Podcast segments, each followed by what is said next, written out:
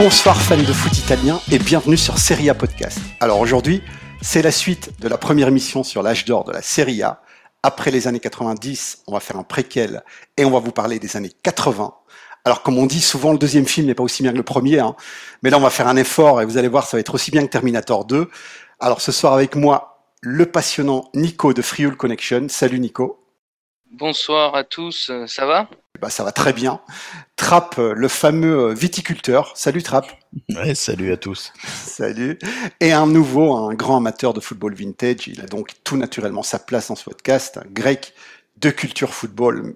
Bonsoir et merci Greg d'avoir accepté notre invitation. Bonsoir et merci à tous de, de votre invitation. Et après ce passionnant euh, année 90, j'ai vraiment, euh, je suis vraiment ravi d'être avec vous ce soir. Ah bah écoute, c'est un plaisir. Alors moi je me suis déjà mis dans l'ambiance, hein. je viens de manger une pizza grande comme une portière de voiture, j'ai déjà le physique de Michel Platini. De votre côté, j'espère que vous avez fait votre petite coupe mulet, votre permanente et mis vos épaulettes, car on va prendre une nouvelle fois la DeLorean pour aller cette fois vers les moustachus des années 80.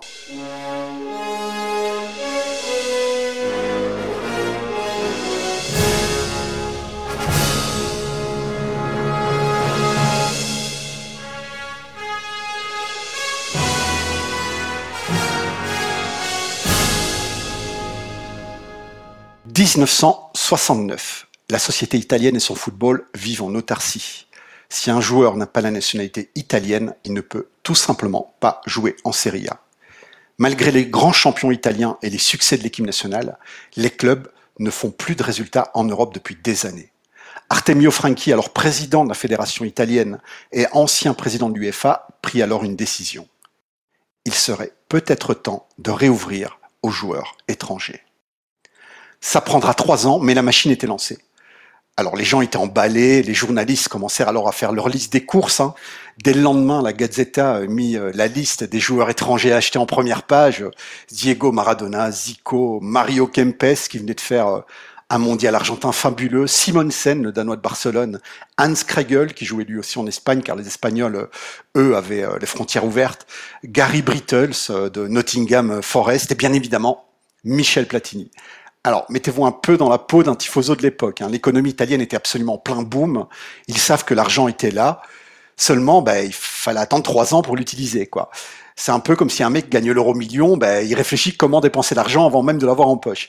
Et là, les gens ne parlaient que de ça. Vous aviez les supporters de l'Inter qui disaient, voilà, Platini à l'Inter. Les autres vont dire, oui, mais nous, on va prendre Maradona, etc. C'était vraiment l'effervescence. Et c'est l'arrivée de ces quelques champions étrangers, parce qu'au début, c'était un ou deux par club, hein, trois par la suite qui a permis au club italien de dominer l'Europe dès le milieu des années 80. Alors, moi, j'ai pas connu cette période autrement que par les cassettes Betamax de mon oncle. Hein. D'ailleurs, la Coupe du Monde 82, je la connais par cœur. Mais pour la majorité des passionnés qui l'ont connu, eh bien, ils vous diront que le football des années 80 était le meilleur. Alors pourquoi? Déjà parce que c'était pas considéré comme un business. Il y avait certes des clubs institutions, mais il y avait encore ce petit côté humain, ce côté traditionnel, euh, presque non professionnel les présidents des grands clubs étaient là par passion, ou alors on va pas se le cacher pour se faire de la publicité pour la gloire, euh, comme euh, Berlusconi ou alors euh, comme Tapi en France. Mais en tout cas, ils tenaient pas un club pour faire de l'argent. C'était 100% pour la gloire ou pour la passion. La Serie A des années 80 avait, on va dire, la fraîcheur d'un pique-nique. Les grands champions étrangers étaient un peu la boîte de caviar, mais on mangeait ce caviar sur une nappe et assis sur l'herbe. Il y avait ce petit côté fait à la maison. Ensuite, le foot des années 80 était très typé. Euh, en Europe, vous aviez les Anglais qui faisaient un foot kick and rush, donc des longues transversales, hein, des contre-attaques rapides et des centres sur les têtes. Hein. D'ailleurs, en passant, je viens de me rendre compte qu'Allegri est un peu un entraîneur des années 80, euh, anglais. Vous aviez les Hollandais qui pratiquaient le pressing constant, le marquage en zone, etc. Les Italiens qui étaient euh, dans la tactique, dans le marquage individuel. Euh, voilà, tout le monde jouait différemment. Un match de Coupe d'Europe, c'est un affrontement entre deux écoles, deux philosophies différentes. C'est un réel plaisir. Aujourd'hui, vous avez City euh, bah, qui joue comme des Espagnols et tout le monde se ressemble et il n'y a plus vraiment de spécificité. Et pour finir, bah, c'était la période où tout le monde pouvait un peu gagner. quoi. Alors certes, il y avait les grands clubs qui prenaient la majorité des titres, mais vous aviez... Euh, ben, il suffisait d'avoir trois ou quatre bons joueurs dans votre équipe et Vérone, vous pouvez gagner le Scudetto ou Nottingham Forest et Steaua de Bucarest pouvaient gagner la Coupe d'Europe. Alors vraiment cette idée de football pour tous ces passionnels. Alors Nico, moi, on est plus ou moins de la même génération. Moi, j'ai, j'ai pas connu cette période en temps réel. Toi, un petit peu. Si tu devrais expliquer la Serie A des années 80 euh, à quelqu'un qui l'a pas connu, que dirais-tu? Bah, écoute, la, la Serie A des années 80, déjà, tu as fait un, très bon résumé. Euh, C'était euh, effectivement un peu ce, mélange entre euh, l'amateurisme et le professionnalisme qui commençait à se mélanger et qui commençait à vraiment prendre, prendre de l'essor. Comme tu as très bien dit, on était dans une époque où les meilleurs joueurs évoluaient dans leur pays. Il n'y avait pas encore eu l'arrêt Bosman, donc forcément, tous les clubs gardaient leur trésor dans leurs euh, frontières. Et effectivement, euh, un club comme Elas Vérone euh, a, a, gagné le Scudetto en ayant quand même une équipe qui était solide, costaud, mais il n'y avait pas vraiment de, de réelles stars dans cette équipe. Et pourtant, ils ont tenu la dragée haute à, à tous les Platini, les Rummenigge, les, euh, toutes les stars des, de ces années-là. Ah, en 85, hein, c'était quelque chose de dingue. C'était plus étonnant que Leicester aujourd'hui. Hein. C'était beaucoup plus Exactement. étonnant à l'époque.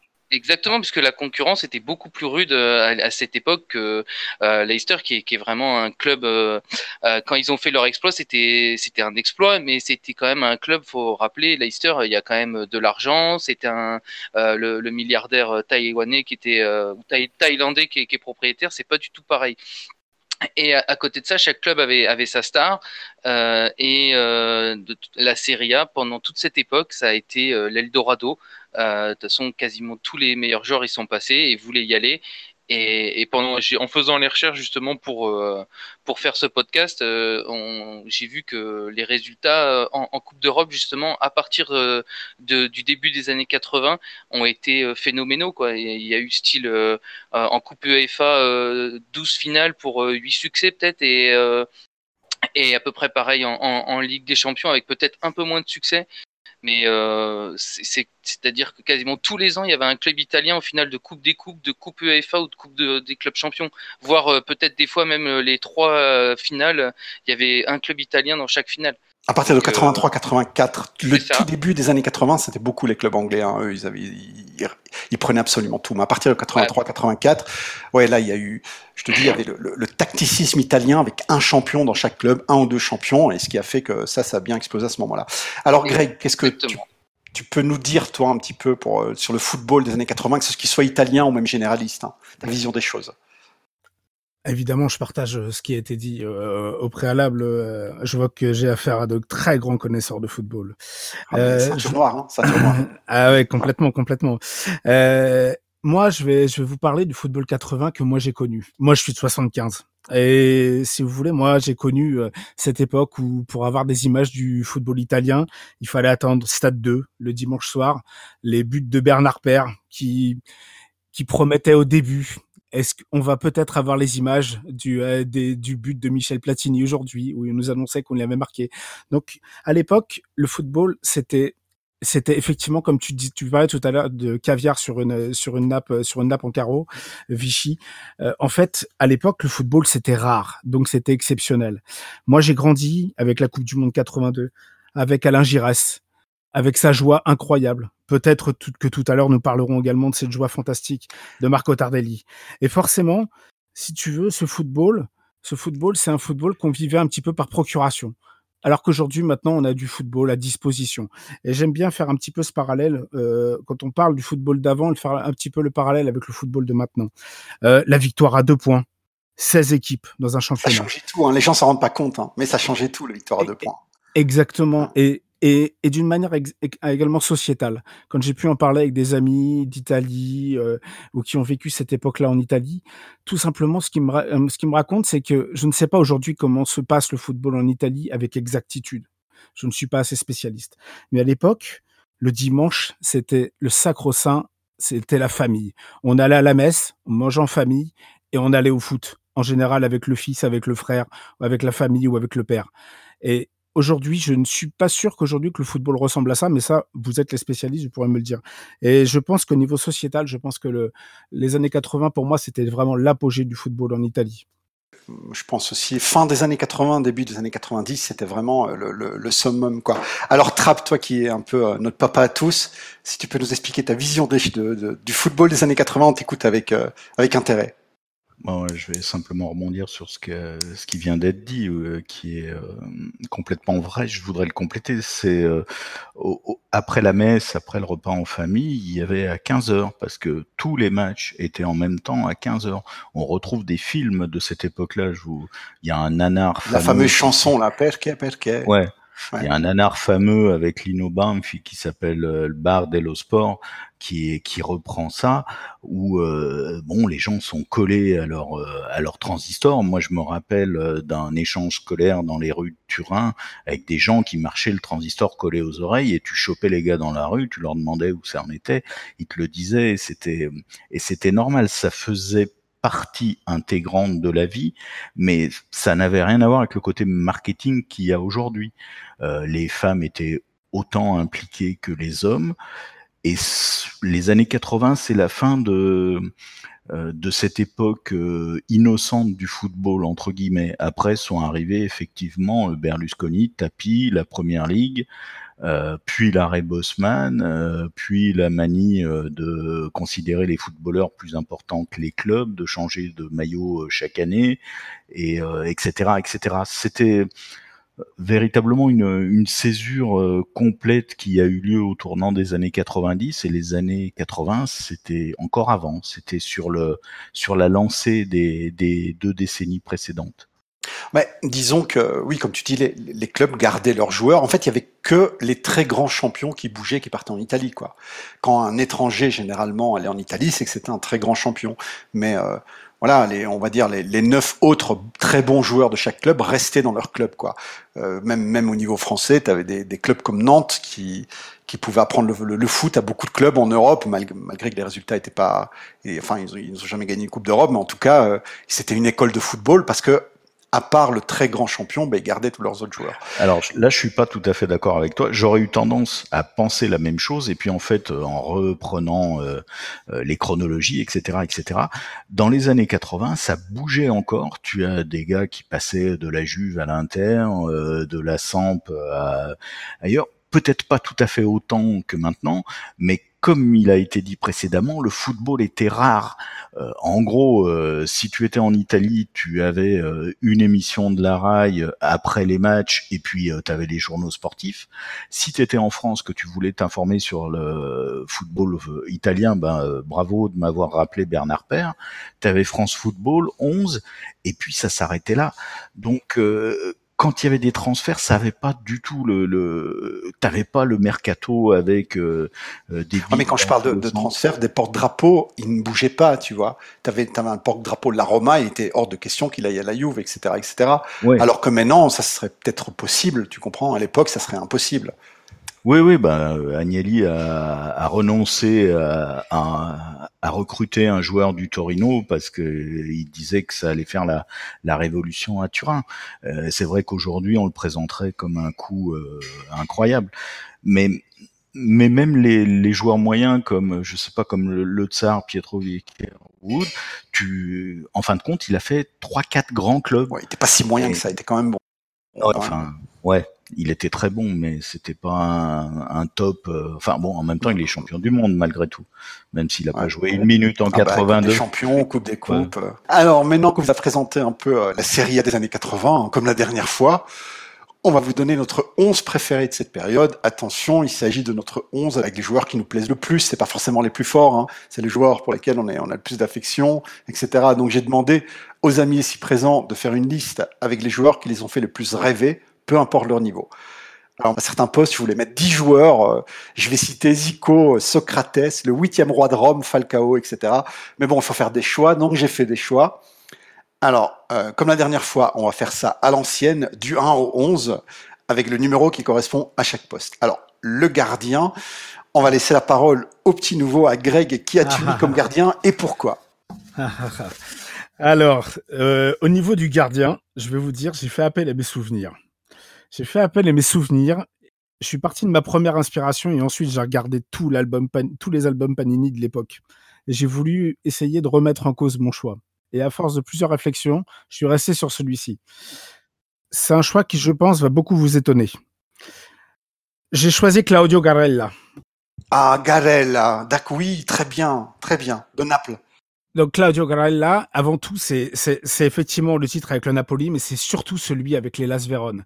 Quand on se rappelle le, titre de l'Elas Vérone, effectivement, on pensera tous à un bison dont on a parlé euh, lors de la précédente émission.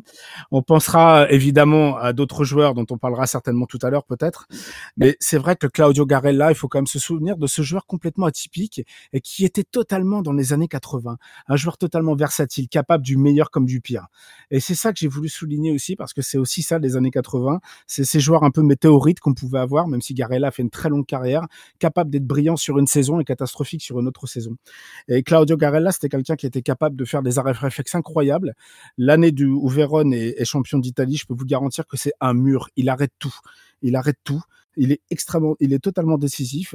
Et puis c'est vrai que c'est un physique totalement atypique, un, un peu lourdeau, euh, avec une coupe de cheveux qui euh, qui, qui ressemble à rien qu'on n'a jamais ah, vu. C'est le moins qu'on puisse dire. Hein. Ah, c'est c'est complètement incroyable. Et, et j'invite vraiment tous ceux qui ne connaissent pas Claudio Garella euh, à aller bah, sur. On a la chance d'avoir maintenant des médias comme YouTube et d'aller voir. Il y a quelques il y a quelques compiles. Et en fait, en voulant revenir sur mon choix, je n'ai jamais été que beaucoup plus convaincu en travaillant sur ce podcast que Claudio Garella devait passer avant tous les autres, même si certains ont eu une carrière absolument fantastique, notamment en équipe d'Italie, des gens qui commencent par un Z ou qui commencent par un G aussi. Alors moi je vais dire juste deux mots, enfin quelques mots sur euh, Garella parce que je le connaissais pas jusqu'à l'année dernière et euh, c'est mon père qui m'en a parlé parce qu'on parlait de Donnarumma et mon, père me disait euh, Donnarumma en fait il est devenu trop adulte, trop euh, gros, trop jeune. C'est-à-dire euh, le mec à 16 ans déjà, il avait la voix d'un mec de 30 et le physique d'un mec de 40. J'exagère à peine quoi. Et il m'a expliqué que Garella, c'était un peu pareil. C'était le plus grand, euh, le plus grand espoir du football italien en tant que gardien. Mais le mec, déjà à 17 ans, c'était déjà une base. Et ce qui s'est passé, c'est qu'en vieillissant, il a perdu toute son agilité. Il a pris du poids, etc., etc. Et, et ce qui fait qu'il a été vite, vite dépassé par les événements. Et j'aimerais bien que, enfin, ça serait cool que ça n'arrive pas la même chose à Donnarumma. Bah, Mais quand effectivement. Quand on, quand on se rend compte du, comme d'une chose, c'est que ils gagnent le, le titre mythique de l'Elas Vérone, qui est leur, euh, je pense que c'est leur premier titre. Hein, J'ai pas vérifié si c'était le premier, mais en tout cas de l'ère moderne, le seul. Et ils gagnent le, ils gagnent le titre du Napoli, en, euh, le premier titre du Napoli, où entre guillemets, euh, Maradona gagne un petit peu tout seul. On est bien, je pense qu'on sera tous un petit plus ou moins d'accord avec quelques Gregario à côté. Euh, euh, Guarella fait, Guarella fait partie quand même des, de ces deux aventures totalement extraordinaires des années 80 dans le football italien. Oui, non, mais il avait, il avait le potentiel. Hein, c'est juste son physique, quoi. Il, à un moment, ben, voilà, en vieillissant, le physique bouge et, il a perdu son agilité, ce qui fait que bah, il est devenu de plus en plus mauvais. Mais en tout cas, quand il avait 20 ans, c'était, euh, c'était le. Enfin, moi, j'ai pas connu, mais c'était, paraît-il, le plus grand espoir du, du, football italien en tant que, en tant que gardien. Donc, on va passer à Trapp. Trapp, est-ce que tu peux donner ton gardien, s'il te plaît? Oui, bah écoute, j'ai hésité longuement entre deux et tous les deux, euh, ça commençait par Z, mais quand même, je reste sur Zoff parce que pas uniquement parce que je suis Juventino, hein, mais euh, à cause euh, bah, du personnage. c'est, je crois qu'on peut dire que c'est un seigneur. On va dire ça comme ça. Hein, au-delà des capacités du gardien, ce qu'a été l'homme, puis l'entraîneur, la façon dont il est parti, à aucun moment il n'a déchu, à aucun moment il n'a euh, déçu. Euh, je me rappelle, euh, pour l'avoir vu à côté de mon père, le, le, match Brésil-Italie à la Coupe du Monde de 82, c'était, enfin, avec son arrêt à la 89e sur la ligne, enfin bon, Zoff, c'est au-delà de... Avec la craie qui part de la ligne sur le but de Socrates. Magique c'est un rêve d'enfant. Enfin, et puis à cette époque-là, j'étais pas trop vieux. Non, Zoff. Moi, comme je te dis, j'ai pas connu cette période. Tu pourras peut-être me confirmer ou infirmer, Trapp. Mais paraît-il qu'avant le Mondial 82, il y avait une espèce de campagne contre lui pour pas le prendre parce que tout le monde disait qu'il était trop vieux. Oui, oui, oui, bien sûr, parce qu'il était trop vieux. En même temps qu'il y avait une campagne euh, des, des journaux sur une pré, sur des présumés rapports homosexuels entre Paolo Rossi et je me rappelle plus euh, quel autre joueur. Alors c'est, on veut savoir. Vas-y, continue. On adore. Je me, je me rappelle plus de quel autre joueur euh, il s'agissait. Évidemment, c'était dit à mots voilés dans la Gazette, etc., etc. C'est à cause de ça qu'il y a eu le silence radio des, des joueurs et de toute l'équipe d'ailleurs. Alors le joueur, c'était Tardelli et il s'est battu avec le journaliste euh, en plein euh, entraînement de l'équipe nationale italienne. Ouais. Alors tu vois, tu as, tu as, tu as très bien révisé parce que moi je me fie à mes ah. souvenirs, tandis que toi tu, euh, tu vérifies. Et euh, c'est vrai que c'était une ambiance tout à fait particulière. Et euh, le, le, comment dire, la victoire a été d'autant plus forte parce que bon, enfin, il y a, y a, eu toutes ces toutes ces histoires avant. Euh, la mise en cause de Berzot, etc., etc. Le, premier tour, euh, ouais, voilà, le choix de Paolo Rossi, etc. Les trois premiers matchs absolument calamiteux et la qualification pour euh, pour le second tour par, euh, le chat d'une aiguille et en sachant que tu te retrouves avec euh, les champions du monde en titre qui ont Maradona dans leur équipe et l'équipe du Brésil avec Socrates, Zico, ah, la plus forte équipe du Brésil de tous les temps d'après les Brésiliens. Voilà. Donc, pas d'après moi. Hein. C'était d'autant plus fort derrière. Ouais, ouais. Alors Nico, vas-y, on aimerait bien que tu nous parles de ton gardien. Bah écoute, j'aurais très bien pu choisir Zoff euh, pour déjà euh, son talent et le fait qu'il ait les mêmes origines que moi, puisqu'il fait partie de la grande école des gardiens du Frioul.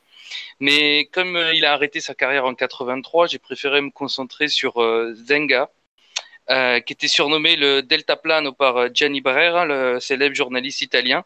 L'homme araignée aussi. Ouais, Spider-Man aussi, ouais, effectivement. Donc c'était un gardien qui était certes classique, mais qui avait euh, beaucoup de charisme et, beaucoup de tempérament. Euh, il a fait une super carrière à l'Inter parce qu'il a été titulaire dès 83, mais il est parti que plus de dix ans après pour rejoindre la Samp euh, au milieu des années 90. Et pendant son passage à l'Inter, il s'est forgé un, super palmarès. et même si, comme le disait Greg tout à l'heure avec Garella, euh, parfois, il était capable de faire quelques bourdes. Euh, il était aussi capable de faire des arrêts extraordinaires. Et pour moi, Zenga, ça a été euh, le gardien des années 80. Oui, il a surtout été deux fois meilleur gardien du monde, 89 et 87, je crois. Non, 87 et 88. Enfin bref, il a été élu deux fois meilleur gardien du monde, donc c'était quand même du solide. Et puis je vois qu'une perruque, c'est pas facile. Alors, moi de mon côté, comme gardien, je vais mettre Taconi. Alors, oh. pourquoi Taconi Alors, déjà parce que. Tu vois la Juve? Oui, mais oui, attends. Non, mais c'est pas la raison. Alors, pourquoi Taconi Parce que la première fois que mon oncle m'a amené à voir la Juve, c'était le 6 mars 91. C'était contre le RFC Liège et le gardien c'était Taconi. On était juste derrière le but. Et à la fin du match, évidemment, à la fin du match, il est venu vers nous. Euh, j'étais tout gosse. Il m'a regardé et il m'a fait un signe du pouce. Alors voilà, tout le monde s'en fout, mais je devais le dire. Donc Taconi, je vais quand même parler un peu de lui euh, pour le décrire rapidement. Après la, la, la, retraite de Zoff, Taconi euh, a été son héritier à la Juve. C'est pas évident parce que Zoff c'était quand même une sacrée légende au même titre que Buffon. Et quand on, remplace une légende, ben il y a plein de pression. Et lui, non, lui, il a assuré. Euh, avec la Juve, il a gagné tout ce qui était possible de gagner, la Coupe des Champions, la Coupe des Coupes, l'Intercontinental, des Scudetti à l'appel. Et c'était un gardien assez excentrique, euh, aussi bien sûr qu'en dehors du terrain. Alors, il y a qu'à voir comment il s'habille, hein, vous verrez tout de suite qu'il est excentrique. Alors il avait toujours, d'ailleurs il avait une grande gueule et moi ça personnellement j'adore ça. Après l'élimination du mondial 1990, il avait dit qu'en fait c'était normal, hein, c'était la faute de l'entraîneur car euh, il était plus fort que Zenga et c'était lui qui devait jouer. Voilà, tranquillement. Alors, bref, mon gardien des années 90, c'est Akoni. Voilà. Alors on va parler on va passer sur le prochain poste, c'est le numéro 2, c'est le latéral droit. Alors Trapp, quel est ton latéral droit? Oui, alors je vous préviens tout de suite, moi j'ai fait une équipe ultra classique quand même, hein, et euh, par contre j'ai choisi des joueurs et pas obligatoirement des postes. Mais enfin là ça va pas trop mal, le mec. Euh, c'est encore un gars champion du monde en 82, tout ça, euh, qui, enfin bon, Bergomi quoi. Ah bah le moustachu, hein. Ouais, ouais. Alors c'est pas mon équipe préférée, hein, mais euh, comme euh, j'aurais aussi bien pu prendre Zenga, euh, bah, qu'est-ce qu'on peut dire sur un gars comme ça qui sort sa moustache et sa dégaine de haricot vert à 18 ans, qui se démerde pour faire une faute du tournoi ou quasiment, pour choper les gars en face finir champion du monde et puis enfiler encore 15 ans de carrière derrière, euh, devenir une légende dans son club. Enfin bon, c'est c'est juste incroyable. Il n'y a pas beaucoup d'exemples comme ça. Et dans dans les années 80, je vois pas bien qui on peut mettre à sa place en Italie.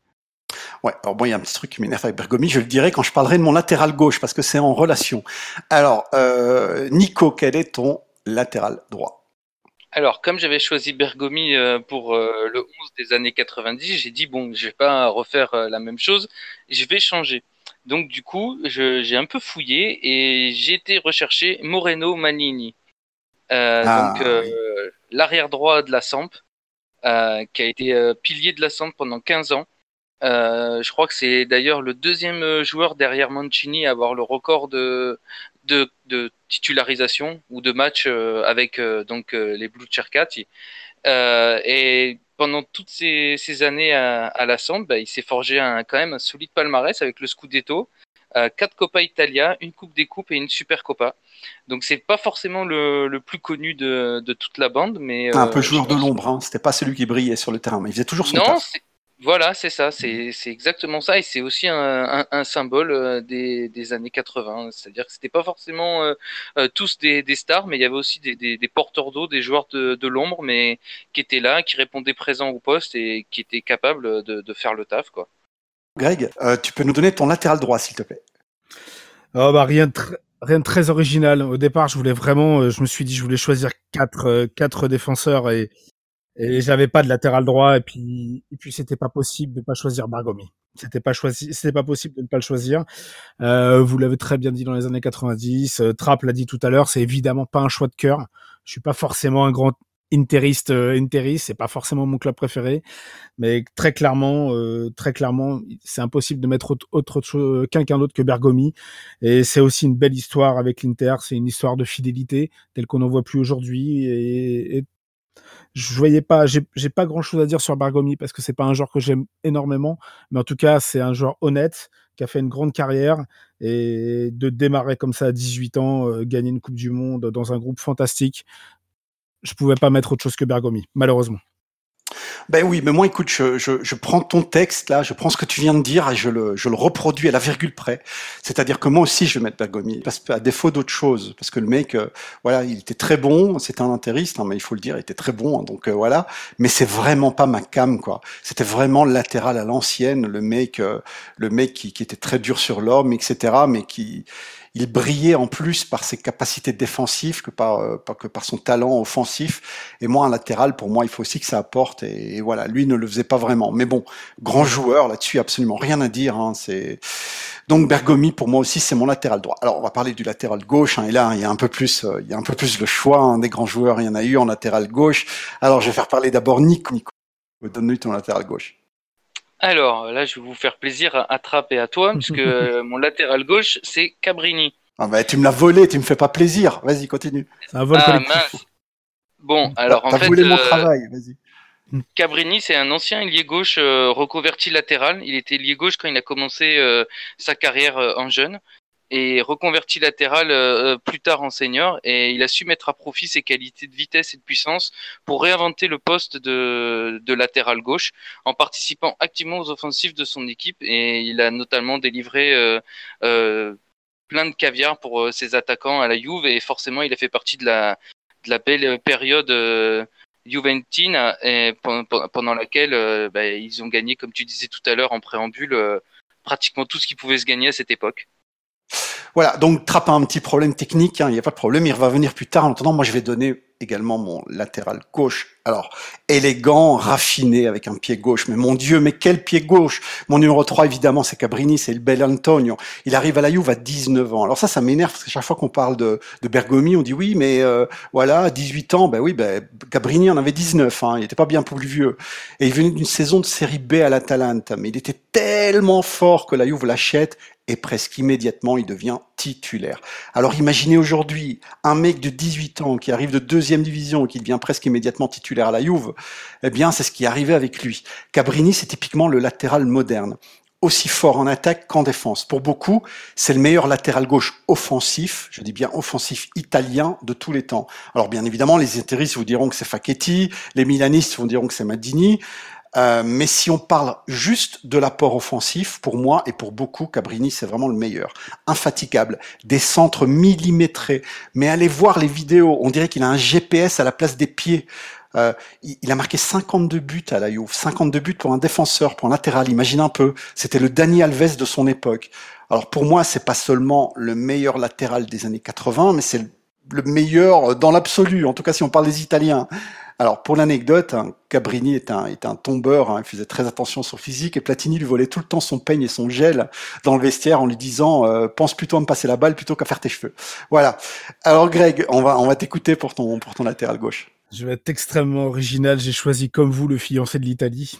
Euh, bah forcément. Alors, je, je vais te dire, j'ai quand j'ai dû euh, créer euh, ma liste, un des premiers noms que j'ai mis et que j'ai posé, c'est Antonio Cabrini parce que ça j'ai une idée du football qui est une idée du football romantique.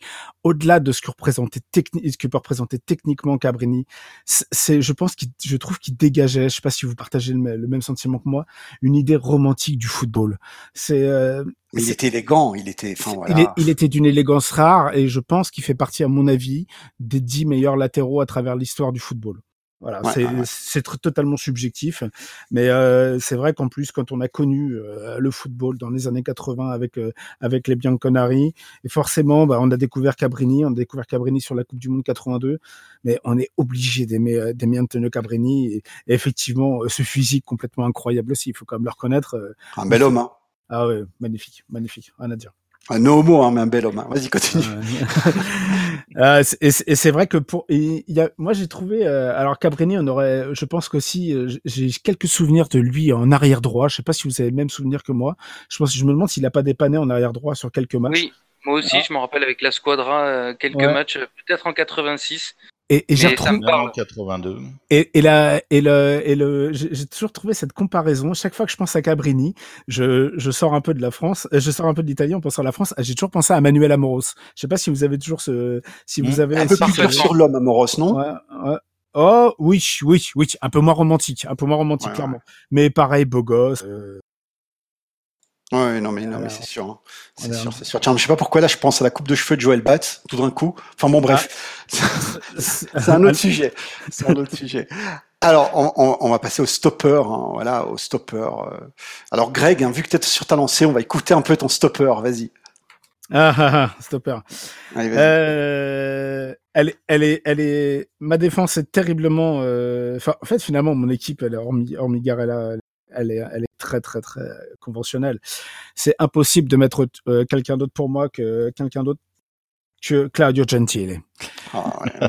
c'est parce qu'il est l'incarnation du stopper. Voleur de travail, quoi. Vas-y. Et, et, écoute, et franchement, j'ai énormément hésité. Je sais pas si quelqu'un l'a choisi, mais avec Hans-Peter Briegel. Mais de par Briegel, c'est deux, c'est deux vraies saisons en Italie. Il y a quatre saisons au total, je crois, avec la Sampdoria. Mais c'était, c'était pas possible de, de mettre quelqu'un d'autre que Gentile. Il est l'incarnation même du, euh, de, euh, du, euh, du football, euh, du stopper et du football même des années 80 en Italie. Je veux dire, Gentile, c'est, c'est, c'est c'est évidemment enfin, j'ai des anecdotes sur lui là je suis impatient de les dire mais mais bon tu, après après. Ah, le quand même ce, ce, et quand on voit que ce garçon là on sait pas si s'il avait pas été viré de Libye à l'âge de 7 ans on l'appelait Kadhafi est-ce qu'il aurait est-ce qu'il aurait pas est-ce qu'il aurait est-ce qu'il aurait été euh, ce qu'il a été? Euh, parce que quand même, dans l'imaginaire collectif, je pense que vous le connaissez bien mieux que moi euh, en tant que Juventine, mais c'est vrai que dans l'imaginaire collectif, c'est celui qui a, qui a dominé Maradona, qui a dominé Zico pendant la, pendant, la Coupe du Monde 82.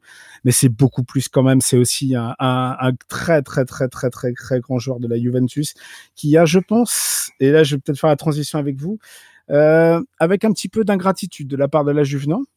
Ah, mais pas un peu, beaucoup, beaucoup. Ah, D'accord. Je, je, vais rebondir sur ça quand ça sera voilà. de parler, mais beaucoup, beaucoup, beaucoup. Alors, Trapp, à ton tour, vas-y, le stopper, ton stopper. Alors, j'ai choisi euh, Claudio Gentile.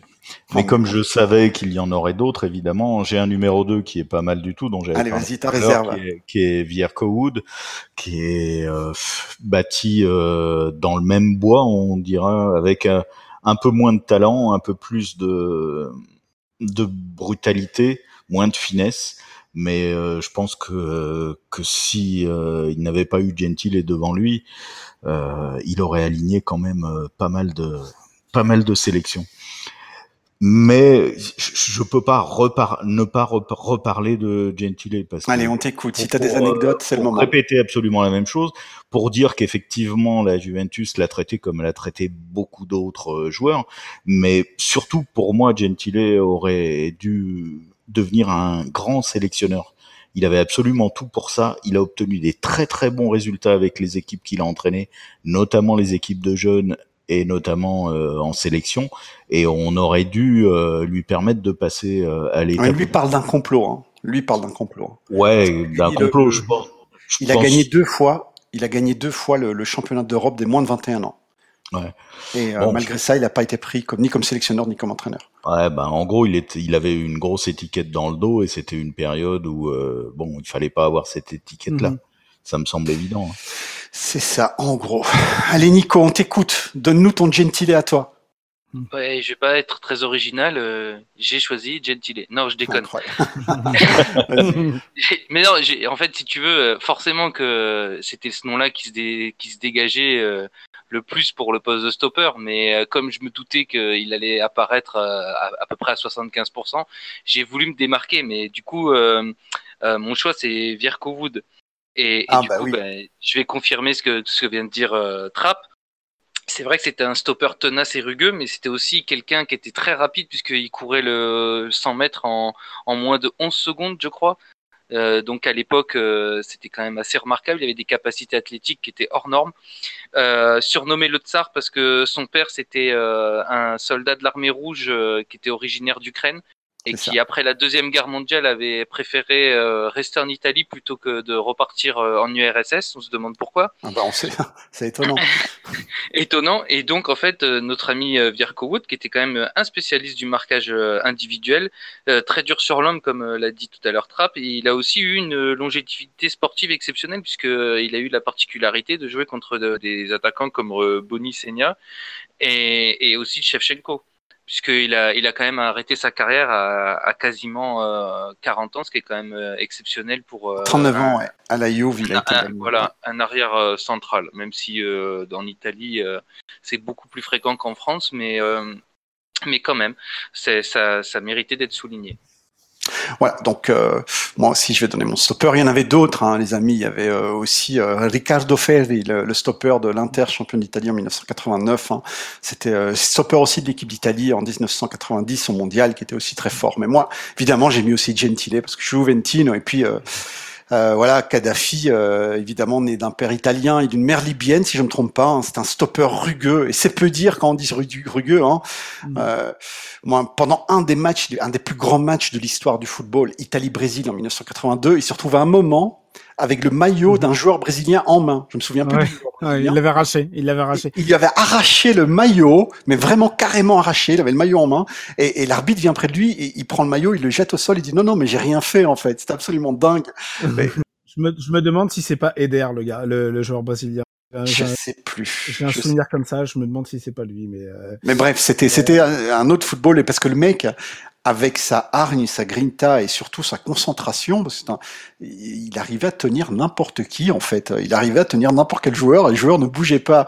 Alors moi j'ai un petit fait pour lui, je vais vous dire pourquoi les mecs, parce que moi en tant que joueur je l'ai pas connu, hein. mais c'est parce que lors d'une émission de télévision italienne on lui a parlé de la Juve.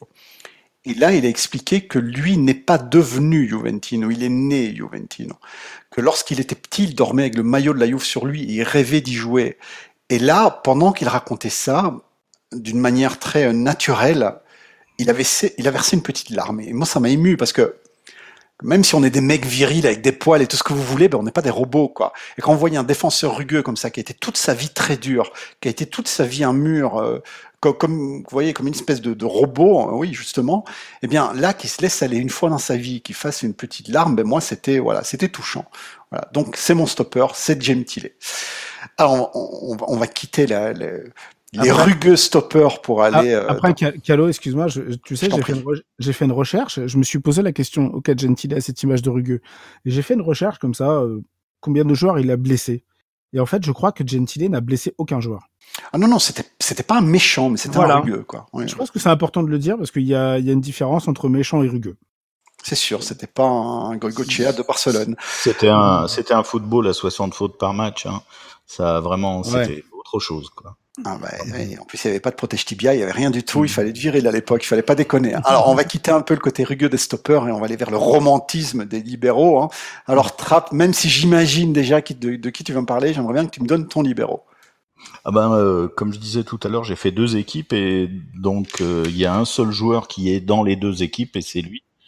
Euh, bon voilà, c'est celui que tout le monde connaît, qui a une élégance euh, incroyable, qui en tant qu'homme était euh, euh quoi, enfin qui n'a non plus jamais failli.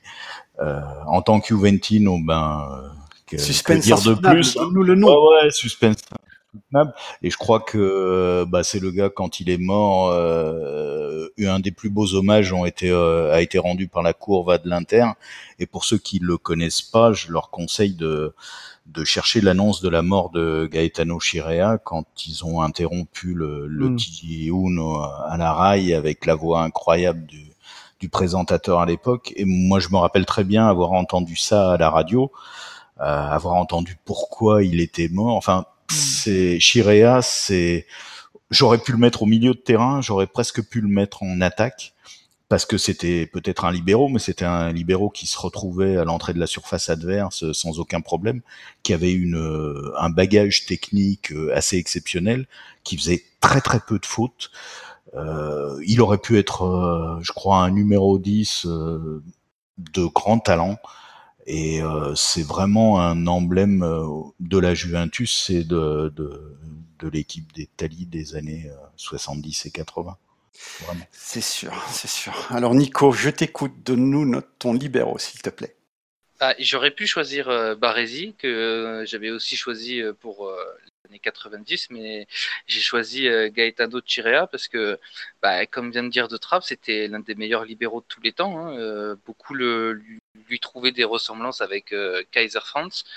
Euh, c'était un modèle d'élégance et de correction parce que déjà, je crois que à son poste, il n'a jamais eu une, expulsion. Euh, mm. C'était aussi quelqu'un qui avait un grand sens tactique. Comme disait tout à l'heure Trapp, ben, il aurait pu jouer milieu de terrain, mais c'est peut-être aussi parce qu'il a commencé quand, il a, quand il a débuté le football au poste de milieu de terrain. Et, et je pense que ça lui a été aussi euh, comment dire, euh, euh, ah, un avantage pour lui, pour, voilà, pour pouvoir lire les, les, situations de jeu adverse. Et de toute façon, bah, il n'y a, y a, pas grand chose d'autre à dire. Hein. C'était quelqu'un qui était au-dessus, un forêt classe. Le... Tu, tu m'étonnes, tu m'étonnes. Alors Greg, vas-y, tu me donnes ton libéraux s'il te plaît. Je vais vous surprendre. C'est, je suis, je suis né un 25 mai. Ce jour-là est né également un 25 mai. Il s'appelle Gaetano Chirea. Ah ben, euh, le port altier, l'élégance, le... c'est incroyable d'avoir un joueur euh, qui sur le terrain représente autant ce qu'il est dans la vie. Ça, c'est incroyable.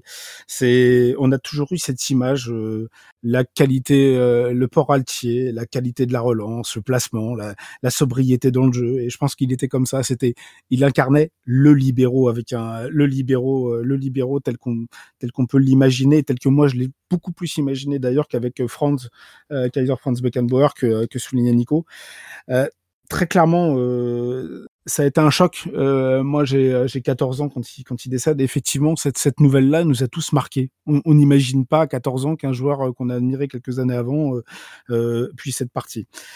il est mort pour le foot, en fait, en plus. Hein. Ouais, il est mort pour aller superviser une équipe polonaise. Ouais, le Gornik Zabrze, ouais. ouais, tout à fait et qui allait jouer la Juventus. Et, et, je vais sortir un petit peu de l'émotion, parce que même tout à l'heure, par rapport à ce que disait Trapp, c'est vrai qu'il y a une petite émotion. Hein. Le football, c'est aussi de l'émotion, hein, on va être très clair. Et en fait, je voudrais sortir un petit peu de ça et, je veux vous dire, je veux vous remercier de, m'avoir mis sur ce, sur ce podcast, parce qu'en fait, j'ai redécouvert quelque chose. Je suis très, très étonné. Aujourd'hui, un, défenseur central, on a tendance à le lancer à 25, 26 ans, titulaire dans un grand club. Euh, et, en fait, je me suis rendu compte en regardant, en regardant tout, en regardant tout en regardant les historiques, que Chirea, Gentile ont commencé à l'âge de 21 ans à la Juventus, Cabrini à 19 ans. Les, les, frères Baresi, les frères Baresi ont commencé à l'âge de 17 et 19 ans, mais c'est incroyable parce qu'on parle quand même de très grands clubs. Et on parle de... 16 ans. Oui, non, mais on, parle de très grands clubs et on parle de joueurs, même si extrêmement talentueux, qui ont démarré très très tôt à un poste à haute responsabilité, parce que on parle pas de faire 5 à 10 matchs dans la saison, on parle de faire une vingtaine de matchs dans la saison, dans un championnat où il n'y avait que 30 matchs. Faut pas l'oublier. Donc, euh, j'ai appris ça et j'ai été extrêmement étonné, euh, surtout pour un pays comme l'Italie qui a quand même une, une autre réputation. On va dire. Ouais, non, mais c'est parce qu'ils ont mis la barre tellement haut que maintenant on a l'impression que tous les défenseurs sont pas prêts, quoi, parce que on, a encore ces joueurs-là en tant que référence. Donc c'est ça. Donc moi j'ai donné mon libéraux. Alors euh, évidemment, hein, vous avez deviné c'est qui. Alors il y a des joueurs sur qui on pourrait et on devrait parler pendant des heures. Et Chirea fait partie de ces joueurs, selon moi, avec Beckenbauer et Baresi, le libéraux de la Juve des années 80 et un des trois meilleurs libéraux de tous les temps. Un joueur aimé de tous, qui nous a quitté trop tôt dans un accident de voiture en Pologne, hein, comme je l'ai dit. Jamais une faute méchante, jamais une mauvaise déclaration, humble, timide, sérieux, sérieux. Cabrini racontait que dans un avion, après un match, tu avais deux filles, entre guillemets, disponibles, qui sont venues les voir et sont venus s'asseoir sur eux, quasiment sur leurs genoux. Alors, à l'époque, il n'y avait pas de selfie, il n'y avait pas de téléphone, il n'y avait rien. Ils pouvaient faire ce qu'ils voulaient, il n'y aurait jamais eu une preuve, quoi que ce soit. Hein. les femmes n'auraient jamais rien su. Cabrini, alors forcément, lui, s'est jeté la tête de la première sur les seins, il n'y a pas de problème, mais Chiria s'est levé, a changé sa place et a dit non, ma femme n'aimerait pas me voir parler avec quelqu'un d'autre. Voilà, c'était une espèce d'ange descendu sur terre. Euh, alors, moi, je ne vais pas trop en parler de Chiria. Pourquoi? Parce qu'on va faire un podcast consacré à certaines grandes équipes italiennes, comme la Juve de Platini, le Milan de Sacchi, l'Inter de Herrera, etc. Et on rentre un peu plus euh, dans, les détails. Donc, euh, si, faire trois, quatre lignes sur lui, ça serait un peu injuste et il, il, mérite bien plus. Donc, je dirais, je me limiterai à dire que mon libéro est Chirea. Voilà, alors on a fait toute la défense, hein, notre défense a une belle gueule, hein, il n'y a pas à dire, hein, c'est une belle défense, on va passer au milieu. Calo, Calo excuse-moi, est-ce qu'on peut juste avoir une pensée parce que il est parti parce que certainement beaucoup trop oublié. Je vous l'ai dit en privé euh, dans l'après-midi. J'ai dû enlever de mon équipe parce que j'aurais voulu euh, peut-être me mettre à droite, ça aurait pas été euh, cohérent et le football italien est extrêmement cohérent dans les années 80, donc il était impossible de le faire. Mais je voudrais quand même avoir une pensée pour Di Bartolomei, qui, qui était un joueur emblématique de la Roma, qui, a, qui s'est son destin est absolument dramatique et je pense qu'on pourrait pareil, pas le résumer en quelques en quelques minutes, en quelques secondes. Donc, euh, j'invite vraiment à tous ceux qui, euh, qui regardent ce podcast, euh, qui écoutent ce podcast, je veux dire de vraiment, ça peut être intéressant d'aller voir un petit peu et se et se, se renseigner sur Di Bartolomei parce que c'est vraiment un destin un destin tragique du football et comme quoi, bah certaines fois, on doit aussi traiter les joueurs de façon un peu plus humaine dans la vie. Voilà. C'est sûr, c'est pas des machines et il y a des joueurs qui sont méritants, certains d'autres un peu moins, mais en tout cas, Di Bartolomei était, était quelqu'un de, de, méritant, c'est sûr, une petite pensée pour lui. Alors, on va passer au milieu de terrain, on va parler un peu du milieu défensif. Hein. Euh, Nico, on aimerait bien connaître ton milieu défensif. Alors, ben, j'ai beaucoup hésité avant de le choisir à lui, parce que ben il y a euh, une profusion de choix euh, à ce poste-là, mais je pense quand même que Rijkaard s'impose. Euh, ça a été vraiment la, véritable tour de contrôle du milieu milanais euh, sous l'ère Saki. Et, en fait, euh, ce, que, beaucoup ne savent peut-être pas, c'est qu'il a été repositionné à ce poste-là de milieu défensif, puisque au départ, dans, sa première partie de sa carrière, il était plutôt défenseur central. Et, c'est Saki qui, a, décidé euh, de, le replacer à ce poste de numéro 6. Et ça a été vraiment un, succès parce que euh, bah déjà c'était un, grand gaillard d'un mètre 90 qui ratissait bon nombre de ballons, mais qui a aussi euh, su se, projeter vers l'avant et être parfois le, premier relanceur et même finisseur de certaines actions. Euh, du jeu du Milan euh, sous cette, ah ben, finale euh, contre Barcelone, contre Benfica, finale de la Coupe des clubs champions 91, je crois. C'est lui qui marque. Hein. Voilà. Non, 91, c'était l'OM contre l'Étoile Rouge, donc ça doit être en 89. En 89, voilà, ça nous rajeunit pas tout ça. Non. ouais, mais lui il a, a bougé de poste, comme tu il dis. Ouais. Il avait marqué poste, un, des, un, des, ouais. cinq buts contre, contre le Real en demi aussi. Ouais. ouais. Et euh, ouais, lui a bougé de poste et euh, il a fait le chemin inverse, inverse que De Sailly, qui est lui passé de la milieu de terrain à défenseur central. Voilà. Exactement. Je te laisse continuer, Nico. Vas-y. Mais ça y est, c'est. Ah ben super, grand joueur, hein, Ricard. Hein, il était aussi ouais. sur ma liste. Hein. Alors, Greg, vas-y, ton milieu défensif. Alors, milieu défensif, euh, je n'ai pas voulu choisir de milieu défensif un petit peu une garde comme Rijkaard. J'ai, j'ai estimé que autant Rijkaard, je vais certainement le mettre dans mes, allez, dans mes, dans mon top 40 des joueurs euh, des, des années 80-90 sans aucun problème. Je pense que si on avait mis les deux décennies, je l'aurais certainement mis. Il était un peu à cheval sur les deux et du coup, j'ai, j'ai choisi quand même de prendre. Euh, Marco Tardelli, même si c'est pas exactement son poste de milieu défensif. Euh, j'ai choisi Marco Tardelli. Oh, mon travail, vas-y. Non, mais, et, et, les, les, amis sur sur la sur la Juve, j'ai pas forcément énormément travaillé autour des joueurs parce que les joueurs de la Juve, il y en avait quelques-uns, euh, mais je... ah, c'était pas mauvais dans les années 80, je peux te le dire. Hein. Je peux te dire que oui parce que je les ai quand même suivis parce que parce que je je pense que j'ai mon idole suprême qui va passer un petit il devrait être cité par quelques-uns d'entre vous et qui est par moi tout à l'heure. Mais effectivement, euh, Marco Tardelli, euh, déjà, c'est encore une fois, je, je, je mets je mets en exergue l'homme. L'homme. Je pense que c'est un, c'est un grand homme, même si évidemment il, tout homme peut avoir ses travers. Mais en tout cas, c'était ce que j'ai aimé chez Marco Tardelli. J'ai toujours cette image. Je l'ai dit tout à l'heure, comme Alain Giresse, c'est cette image sur ce but en finale de la Coupe du Monde. Euh, je le mets en je le mets en exergue par rapport à, à, à ce qu'on vit aujourd'hui. Aujourd'hui, on a des célébrations de buts qui sont très personnelles, très individuelles, des joies qui sont calculées.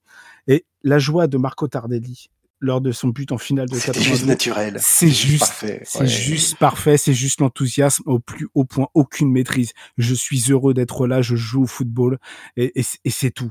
Et, et je, je, pense que c'est Marco Tardelli. J'aurai une petite anecdote sur Marco Tardelli quand on parlera d'un autre joueur tout à l'heure, donc euh, j'ai un peu plus travaillé là-dessus. Ok, ok. J'imagine déjà le joueur sur qui tu vas parler. Quelle est l'anecdote Alors, on t'écoute. Vas-y, donne-nous ton milieu défensif.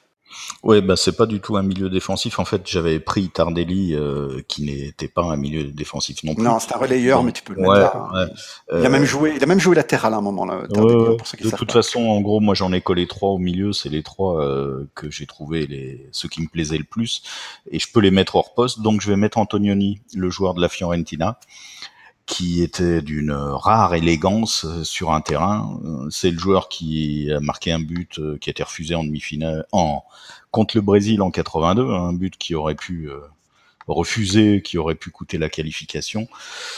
Qui, quel joueur, Antonioni, quel joueur. C'est euh, une conduite de balle, une élégance, une façon de bouger sur le terrain. Enfin bon, c'est et je pense que curieusement, mis à part pour les supporters de la Fiorentina évidemment, c'est probablement un des noms les plus oubliés alors que à l'époque, il bénéficiait d'une aura incroyable. Au niveau italien, quand même, tout le monde le connaît. Hein. Peut-être à l'international, peut-être à l'international, oui. À l'international, je pense que qu'il est très peu connu. Et en Italie, euh, dans, dans les générations, on va dire après 2000, ça m'étonnerait que.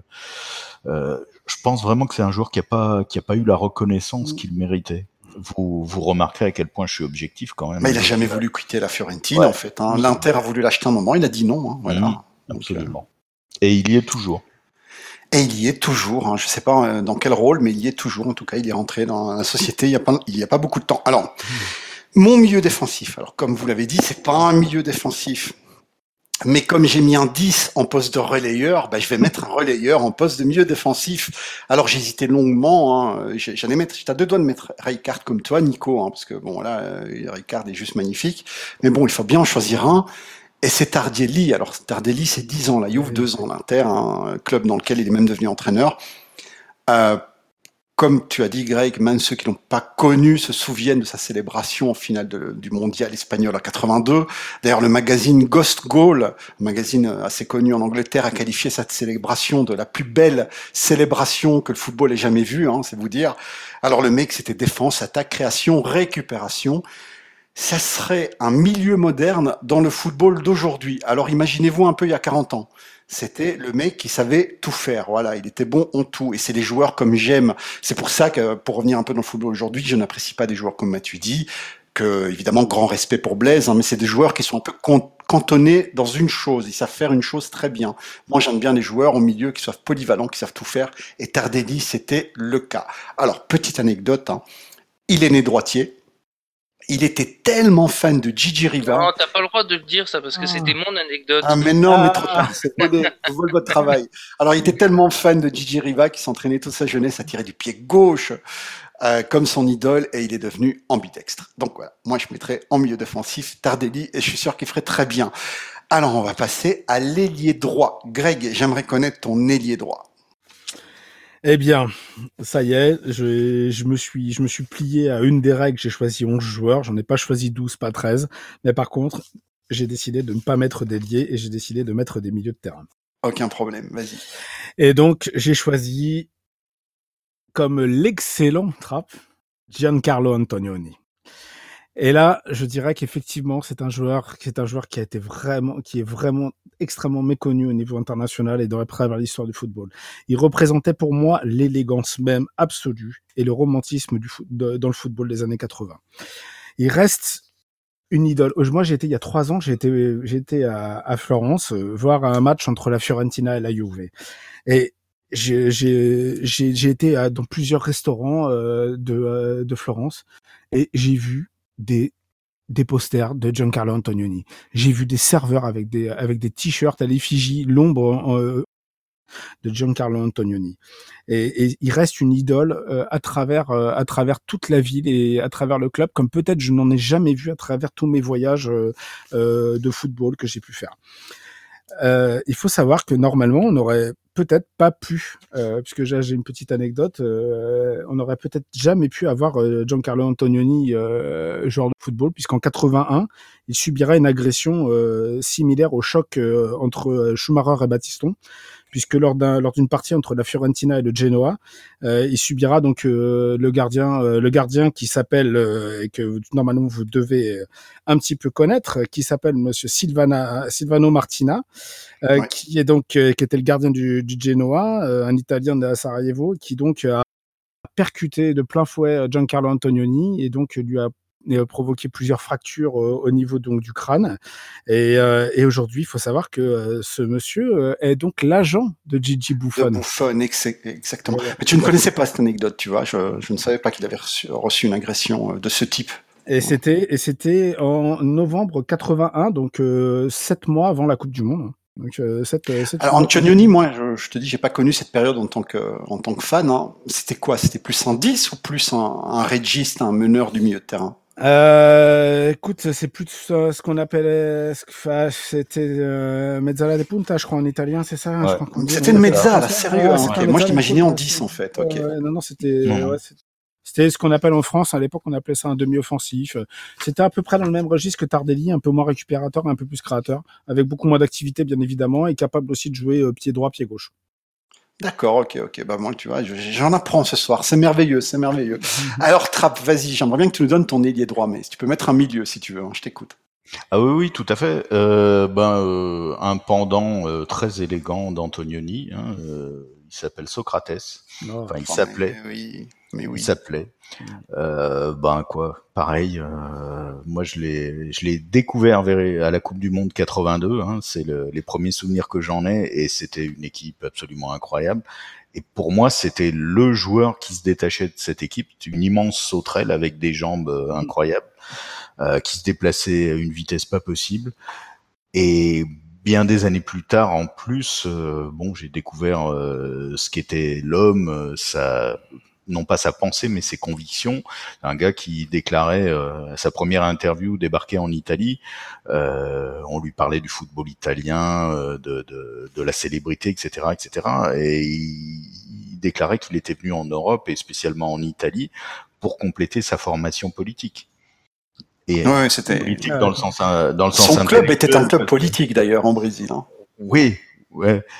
Enfin, euh, mais c'est un gars qui n'a jamais dérogé à ses convictions après et qui est qui était peut-être un peu un peu similaire sur le terrain à, à ce qu'il était euh, dans la vie, capable euh, une ligne de conduite qui était à peu près euh, à peu près toujours la même, un énorme altruisme et, puis euh, bon, enfin quand t'es quand t'es môme, c'était un joueur vraiment qui faisait rêver dans une équipe qui faisait rêver, même si c'était pas celle que je supportais.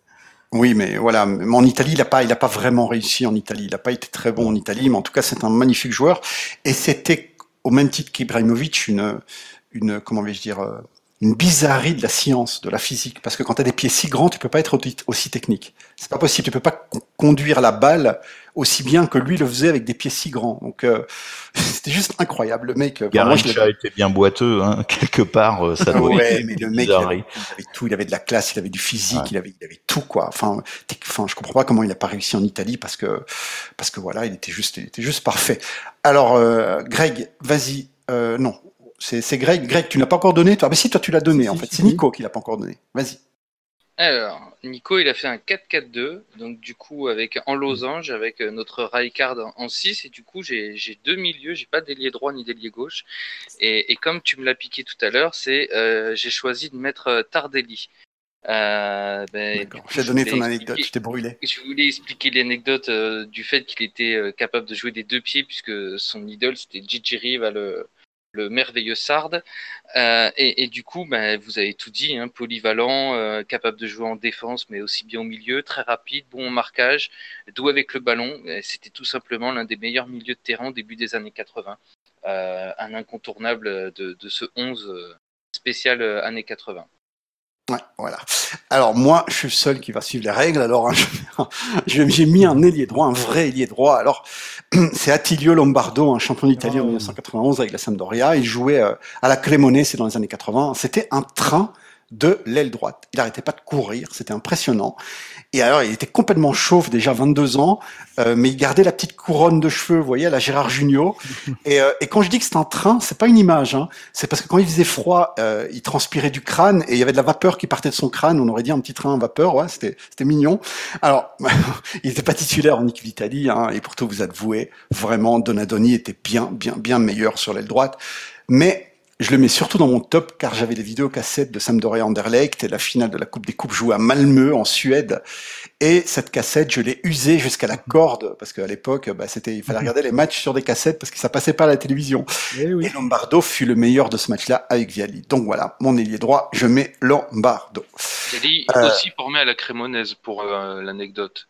Ah mais dans les années 80, la, moitié des grands joueurs italiens étaient formés à la Cremonese. J'exagère à peine.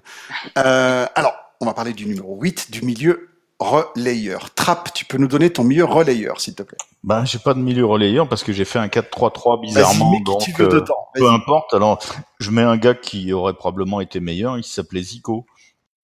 Oh mais lol, oui, forcément. Oh, tu vas encore te faire baiser, euh, Nico. Bref, pardon. ah bah oui, je suis désolé, Frioul. Euh, bon, enfin, je suis désolé, mais qu'est-ce qu'on peut non, mais dire Je, je l'ai pas mis, je l'ai pas mis, donc vas-y, fais-toi plaisir. Ouais, mais je pense que j'aurais beaucoup moins de choses à dire euh, sur lui que toi parce que je connais peu de choses sur lui. Mais euh, on a parlé des, des footballeurs qu'on aimait des années 80 et il y avait lui. Franchement, il avait une gueule, une dégaine euh, très moyenne, à moitié chauve, frisé de travers, etc. Mais avec un ballon dans les pieds. Euh, bon, Zico sur un terrain, ça éclairait. C'est pas, il n'avait pas une auréole autour de la tête, mais pas loin. Moins bon footballeur dans l'absolu que Maradona, mais oh, enfin Maradona est pour moi le plus grand footballeur de tous les temps, mais je ne l'aime pas. Et Zico est un footballeur que j'ai jamais supporté, mais que j'adore. Voilà. Ah ben, voilà. Moi, je dirais juste que Maradona était plus rapide, mais techniquement, ça se jouait entre les deux. Bref, euh, Nico, vas-y, donne-nous ton milieu relayeur. Ben, en fait, c'est pas du tout un milieu relayeur, puisque pour moi, c'est plutôt un mezzala côté gauche, euh, et c'est Bruno Conti de la Roma, euh, qui était un joueur très rapide, très doué techniquement, pur gaucher, qui a aussi occupé des fois le rôle d'ailier droit avec donc son club de la Roma, le plus, et aussi avec l'équipe d'Italie en 82. Euh, d'ailleurs, il a fait quasiment euh, toute sa carrière euh, à la Roma, sauf deux petits prêts vite fait au Genoa, des fois pour des histoires de transfert d'ailleurs, puisque pour faire venir un joueur de la Genoa, du Genoa à la Roma, on l'a prêté une année pour faire parce que ça faisait partie du deal, mais donc Bruno Conti sur ce côté-là pour animer le flanc gauche de mon milieu de terrain, c'était l'incontournable. Ah ben, tu m'étonnes, tu m'étonnes. Grand, grande légende de la Roma. Hein. Vas-y, mmh. Greg, ton milieu relayeur. Évidemment, euh, un petit peu comme les autres en fait dans la digression. Euh, là, j'ai pris évidemment un joueur que j'admire autant que je peux détester. Euh, Peut-être déjà compris, même si c'est un milieu de terrain très très très attaquant. Il s'appelle Diego Armando Maradona. Ah ben... euh, c'est impossible de pas le mettre dans l'équipe quoi qu'il arrive, malgré euh, tout. Et du coup, euh, Qu'est-ce qui n'a pas été dit sur Diego Maradona? Très très compliqué de trouver une anecdote, euh, de trouver une anecdote, et, du coup j'ai fait un petit un choix un peu un peu particulier. Parce qu'évidemment bah, ce joueur euh, déjà gagne euh, gagne en 87 le, le, championnat quasiment tout seul. Hein. Euh, je pense que même si c'est, comme je dis, des Grégario, je sais pas si ça se dit en football, mais euh, il y a que des équipiers autour de lui, hein, des, euh, des, des bannis, des, des, des, joueurs comme ça qui étaient, qui étaient, un, qui étaient des très bons joueurs. Mais je pense que c'est lui qui la gagne tout seul. À l'époque, il n'y a pas Caraca sur le premier, sur le premier titre, faut pas l'oublier. Et, et je vais juste citer une anecdote que de, dans le rapport un peu particulier qu'a eu Diego Maradona avec l'Italie, qui est quand même, je t'aime moi non plus, assez particulier. C'était lors de la Coupe du Monde 90. Et, et j'avais juste envie de le citer parce que c'est toute la contradiction de Maradona, euh, de Maradona et toute la, toute la provocation qu'il a eue. Il faut savoir que ça a été quand même une catastrophe pour, euh, pour Diego Maradona émotionnellement cette Coupe du Monde 90 en Italie. Et à la sortie du match au, à San Siro à Milan, euh, que entre le Cameroun, match d'ouverture entre le Cameroun et l'Argentine, le Cameroun gagne 1-0 sur un but de François Mambidic. Et Diego Maradona euh, avait sortira à la fin de ce match-là. Mon seul plaisir de cette sombre journée, c'est de voir que grâce à moi, les Italiens de Milan ne sont plus racistes, puisque pour leur première fois de leur vie, ils ont supporté des Africains. Je, je, ah, je trouve, je trouve que ça, ça, veut absolument tout dire de Maradona, à la fois dans la provoque. Et, et quand on sort de ça, après, faut pas s'étonner qu'on se fasse siffler en, demi-finale de la Coupe du Monde, enfin, enfin, en finale de la Coupe du Monde. Voilà. Mais, mais je trouve que c'était vraiment, euh, ça montre aussi tout le côté un petit peu c'est provocateur et, et, et, gaffeur de Maradona parce que je pense que effectivement euh, sur lui il y a eu des bouquins qui ont été écrits. Tout à l'heure j'entendais parler de Socrates. Il y a des gens qui ont écrit dessus. On peut décrire des, bouquins entiers. On peut pas résumer en, une phrase ce que ce qui était ce joueur là mais mais quand même c'est peut-être le joueur le plus talentueux qui, qui a existé euh, sur la planète football euh, avec Pelé. Et je pense que fondamentalement on peut pas le, on peut pas l'oublier dans cette équipe il faut mettre de côté, euh, il faut séparer l'homme du talent, quoi. C'est deux choses différentes. Ouais, voilà, c'est ce que je voulais mettre oui, en On peut, on peut dire ce qu'on veut sur l'homme, penser du bien, du mal, mais, mais le talent ne se discute pas. J'en ai une qui est assez sympathique quand même de, du, de l'horrible entraîneur brésilien de, des 90, Sebastião Lazzaroni. Ah, Lazzaroni, oui. C'était une horreur. il portait bien son nom, lui. Complètement. Et, et, et Lazzaroni citera puisque Maradona, en fait, euh, euh, il faut savoir qu'il avait arrêté euh, un but de la main droite lors de Brésil-Argentine, qui n'avait pas été vu par l'arbitre à l'époque, et lors du huitième de finale. Et Lazzaroni citera Maradona est vraiment un joueur versatile. Il peut inscrire un but avec sa main gauche et en arrêter un autre avec sa main droite. Oh, ben, c'est la meilleure chose que Lazzaroni a fait de sa carrière. C'est clair. Alors, mon milieu relayeur. Alors, normalement, c'est un 10, hein, mais bon, je dois bien lui trouver une place et euh, je suis obligé euh, de voilà, je dois le mettre quelque part, donc je vais le mettre là au milieu relayeur. Pour moi, c'est le danois Michael Laudrup. Alors, c'est simple, c'est le seul joueur dont Platini était jaloux. Alors, Laudrup, c'est les dribbles de Baggio avec la créativité de Pirlo. La Juve l'achète très jeune, il vient de Brøndby au Danemark. Hein. Euh, il le prête deux ans là là-dessus. Puis il revient à la Juve et il a quand même joué une centaine de matchs. Hein. Je n'imaginais pas qu'il avait joué autant, mais il avait jamais, il a vraiment jamais explosé. Sur une centaine de matchs, il a peut-être marqué 12 buts. Il jouait pas vraiment à son poste, mais bon, euh, euh, voilà. Tout le monde disait que c'était le meilleur joueur du monde à l'entraînement. Alors, meilleur que Platini même à l'entraînement. Ardili qui disait ça. Mais en match, évidemment, c'était différent. À la Juve, comme je vous ai dit, il jouait pas vraiment son poste. C'est peut-être ça qui a joué. Et lassé d'attendre, ben, la Juve le vend à Barcelone. Et là, comme par hasard, il explose. Alors pour moi, avec Thierry Henry, c'est le plus grand regret euh, du mercato de la Juve. Hein, euh, voilà, c'est un joueur qu'on n'aurait pas dû vendre. C'est un joueur qu'on a vendu trop vite. Et je vous conseille, pour ceux qui ne connaissent pas, d'aller voir ses vidéos parce que c'était un joueur vraiment, vraiment, vraiment extraordinaire, donc Michael Laudrup. J'ai aussi écrit un portrait euh, pour Nordisk dans, notre rubrique rétro sur Michael Laudrup. Donc si vous voulez avoir plus d'infos, rendez-vous sur Nordisk Football. Et, je confirme tout ce que tu dis, sauf le passage à la fin parce qu'en fait, ce qu'il faut savoir sur Laudrup, c'est que il, quand il revient à la, à la Juve, il, Platini, euh, il est quasiment à la fin de la carrière de Platini et il doit assumer la transition. Et en fait, si tu veux, le costume à cette époque-là est un peu trop grand pour lui en fait. Euh, il doit, il, Platini part à la retraite en 87 assez jeune puisqu'il a, il a que 32 ans. Et donc Laudrup se retrouve avec euh, donc le, costume de numéro 10 et de, et de mettre à jouer de la Juventus. Et, et là, c'est encore un peu trop tôt pour lui. Et du coup, bah, le problème de Platini, le problème, c'est que Platini faisait aussi office de buteur, quoi. Il faisait office des deux rôles, il faisait créateur et buteur. Tandis que Laudrup, c'est pas un buteur, hein, c'est juste un créateur. Plus un créateur, ouais, sauf qu'il a quand même euh, mis quelques buts après avec le Barça de Cruyff euh, quand, quand, il a, quand Cruyff euh, finalement finit de polir le diamant qui était encore en phase de polissage à la, à la Juve mais on mettra ton article en lien. Et moi, j'ai adoré ce joueur-là. En plus, quel dégaine, quoi. Il ressemble au mec de Game of Thrones, là. Le, mec avec une main en moins, il est incroyable. Bref, euh, euh, l'avant-centre, l'avant-centre, bien sûr. Alors, Nico, tu vas nous parler de ton avant-centre, ton numéro 9. Alors, l'avant-centre, l'avant-centre. Pruzzo. de la ah, Rome. Mais le mec qui aurait dû aller au Mondial 82.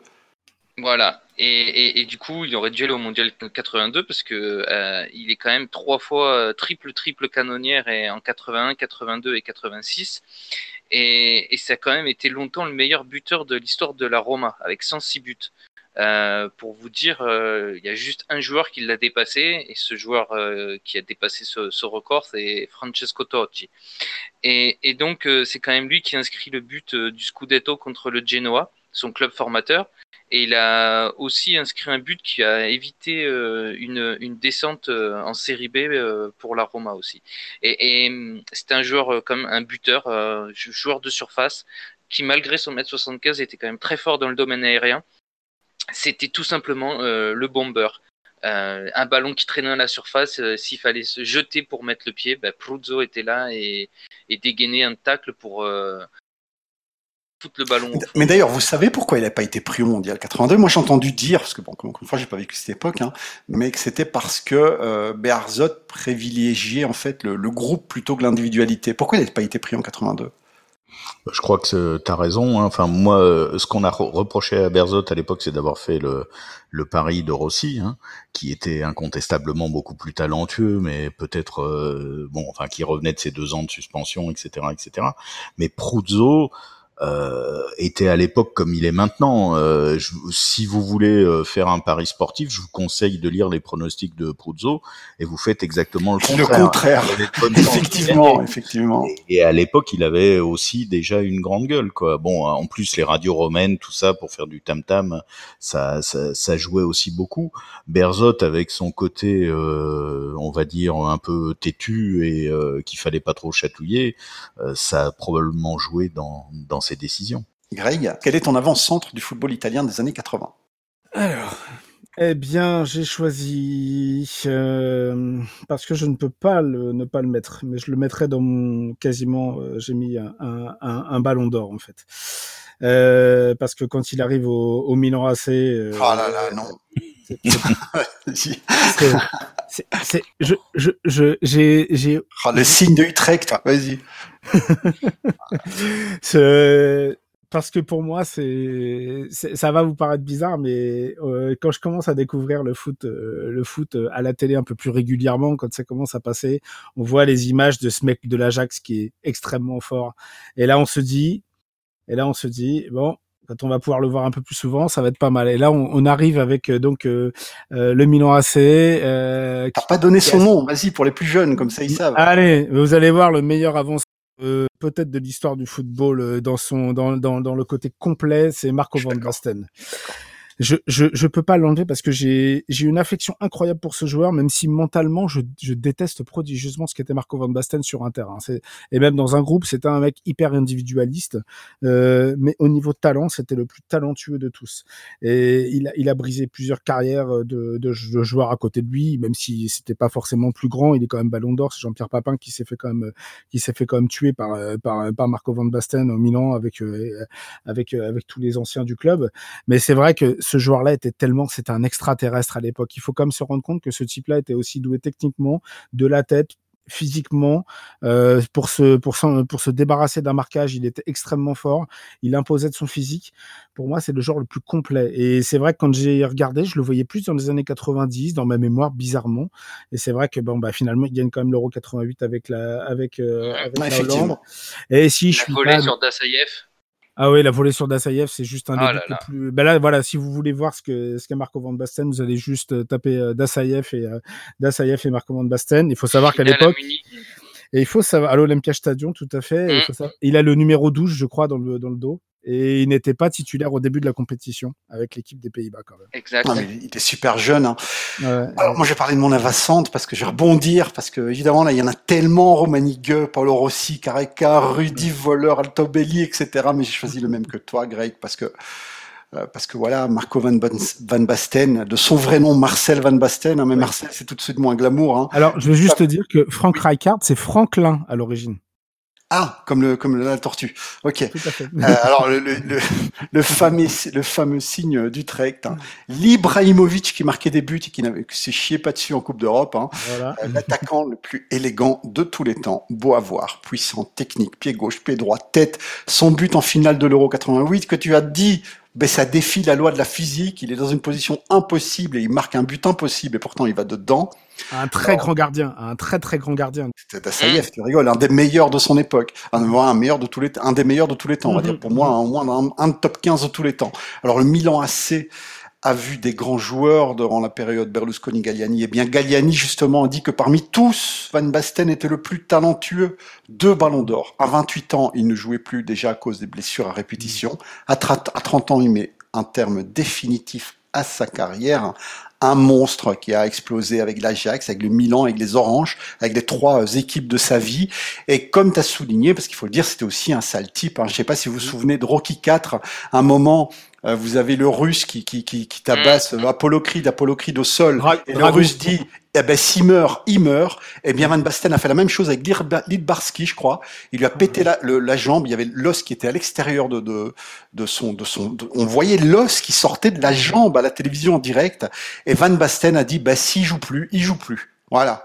Pour vous dire que c'était euh, un sale type, mais mm-hmm. quel grand, quel grand, quel grand joueur. Voilà. Alors le numéro 10, euh, j'ai pas envie de te donner la parole, Greg, parce que tu vas me voler mon travail encore une fois. Mais bon, vas-y, Greg, vas-y, donne-nous ton numéro 10. On est obligé de le mettre. On est obligé, c'est obligé. Écoute, c'est un de mes idoles, un de mes deux idoles, vas-y. Mais c'est celui qui m'a fait aimer le football, c'est mon idole absolue. Euh, tu vois là, je suis à mon bureau, je regarde sur ma droite, c'est un poster de Michel.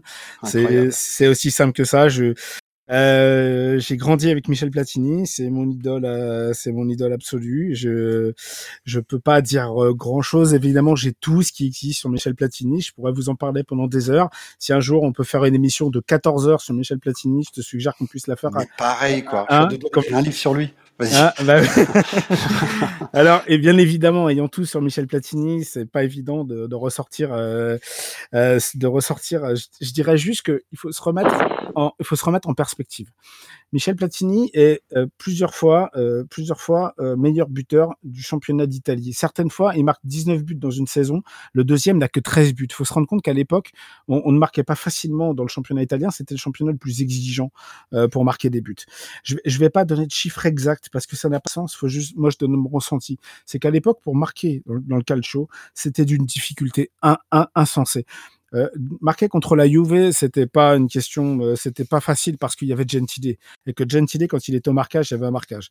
Moi, je me rappelle de, de quelques chiens de garde qui devaient garder, euh, qui devaient garder en fait euh, Michel Platini. Je me rappelle de Berggren, le Danois, à Pise. Oh là là, et, oui. et, et, et, en, et en match inaugural de, de, de l'Euro 84, où Berggren, en fait, pendant 80, pendant 80 minutes, il garde, la, il garde le, le maillot de Platini. Et, et les matchs Juventus-Pise, c'était, c'était une horreur pour Michel Platini. En 83, en finale euh, contre Hambourg, c'est euh, Wolfgang Rolf qui a, qui a, qui, a, fait tout son match en fait à courir après Platini. Il n'a pas joué foot du tout. Donc Ernst Appel avait créé cette euh, qui, qui, était un spécialiste pour battre les Italiens à l'époque, euh, euh, puisqu'il avait gagné quatre de ses cinq euh, de ses cinq confrontations avec des clubs italiens et il était spécialiste.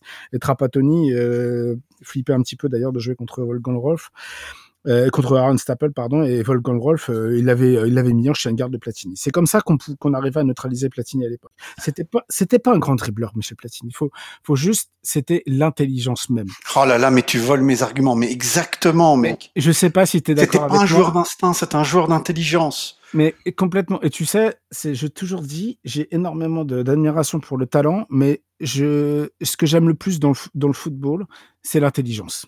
Et mais, oh là, mais serre-moi les, viens contre moi enfin. On va, on va, on va se faire des gros bisous. Oh là là. mais je pense exactement pareil tu sais, j'ai vécu, j'ai, je vis à, travers ce, garçon-là. Je, vais, je vais te donner un truc un peu personnel. Euh, tu sais, quand je parle de Michel Platini, euh, j'ai toujours un petit peu des larmes aux yeux. Je vais, je vais pas le cacher. C'est, c'est ma Madeleine de Proust. Il n'y a pas de, il y a pas de, il y a, pas de secret. J'ai, et je sais qui est Michel Platini humainement. Je sais que c'est difficile. Et j'ai eu plusieurs fois la possibilité, euh, éventuellement, de le rencontrer ou de le croiser. Et j'ai toujours fait en sorte de ne pas le faire. Pour une simple et bonne raison, c'est que c'est, je je peux pas casser ce que j'ai en moi. C'est le jour où on annoncera cette euh, saloperie sur Michel Platini, comme quoi il est parti. Ça sera pour moi, j'aurais perdu quelqu'un, de ma vie, tout simplement. Et, euh, il faut comme se remettre en, en, perspective. Il arrive dans un club, et ça, vous le savez mieux que moi, les gars. Il y a, il y a des champions du monde. Les mecs qui viennent de gagner le championnat d'Italie. Il y a des champions du monde. Et, et, et ces garçons-là, euh, ces garçons-là, ils l'ont pas forcément bien accueilli. Tu sais de quoi je veux mmh. parler Furi... euh, ah. C'est surtout Furino, hein. Furino, Furino, Furino ouais, exactement. Je confonds et, et, et, et, quand l'avocato, et quand l'avocato, au bout de cinq mois, qui, qui commence à voir que sa Juve ne joue pas comme il faut et que Platine ne joue pas à son poste, et que et que et que Boniperti a, a convoqué Boniac et, et Platini, et, et Platini qui lui ont demandé et qui lui ont dit mais non mais il faut nous faire jouer à notre poste hein, et, et, et que en fait l'avocato un jour Agnelli, hein, le président de la Fiat, le président de la Juventus, hein, et qui déclara mais je ne paye pas ma place pour venir voir jouer Fourino parce qu'effectivement, Platini était le joueur que Agnelli avait envie de voir sous le maillot de la Juve. Euh, J'ai énormément d'anecdotes, évidemment. On va parler de la... Moi, je voudrais quand même parler de l'accueil. C'est que Platini, quand il arrive, il arrive à la Juventus, tout le monde se dit oui, Platini, un Italien.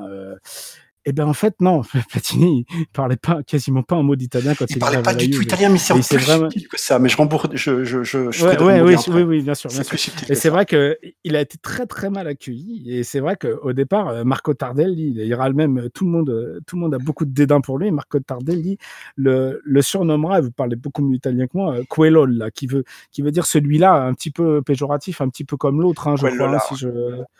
Celui-là. Celui-là c'est un petit peu dans le sens en français, ça pourrait être un peu l'autre entre guillemets, l'autre. Mmh. Ouais, c'est ça, l'autre. Après, c'est Francese, et ça viendra un petit peu plus tard. Euh. Bah, et le, voilà, moi je pourrais parler des heures de Michel La phrase de Fourino, mais... c'est pas de ballon pour le Francese. Non, nous n'a pas l'appel Francese. Pas, pas un ballon pour le français. À l'époque, Fourino, c'était le, le, capitaine et puis le joueur le plus capé de.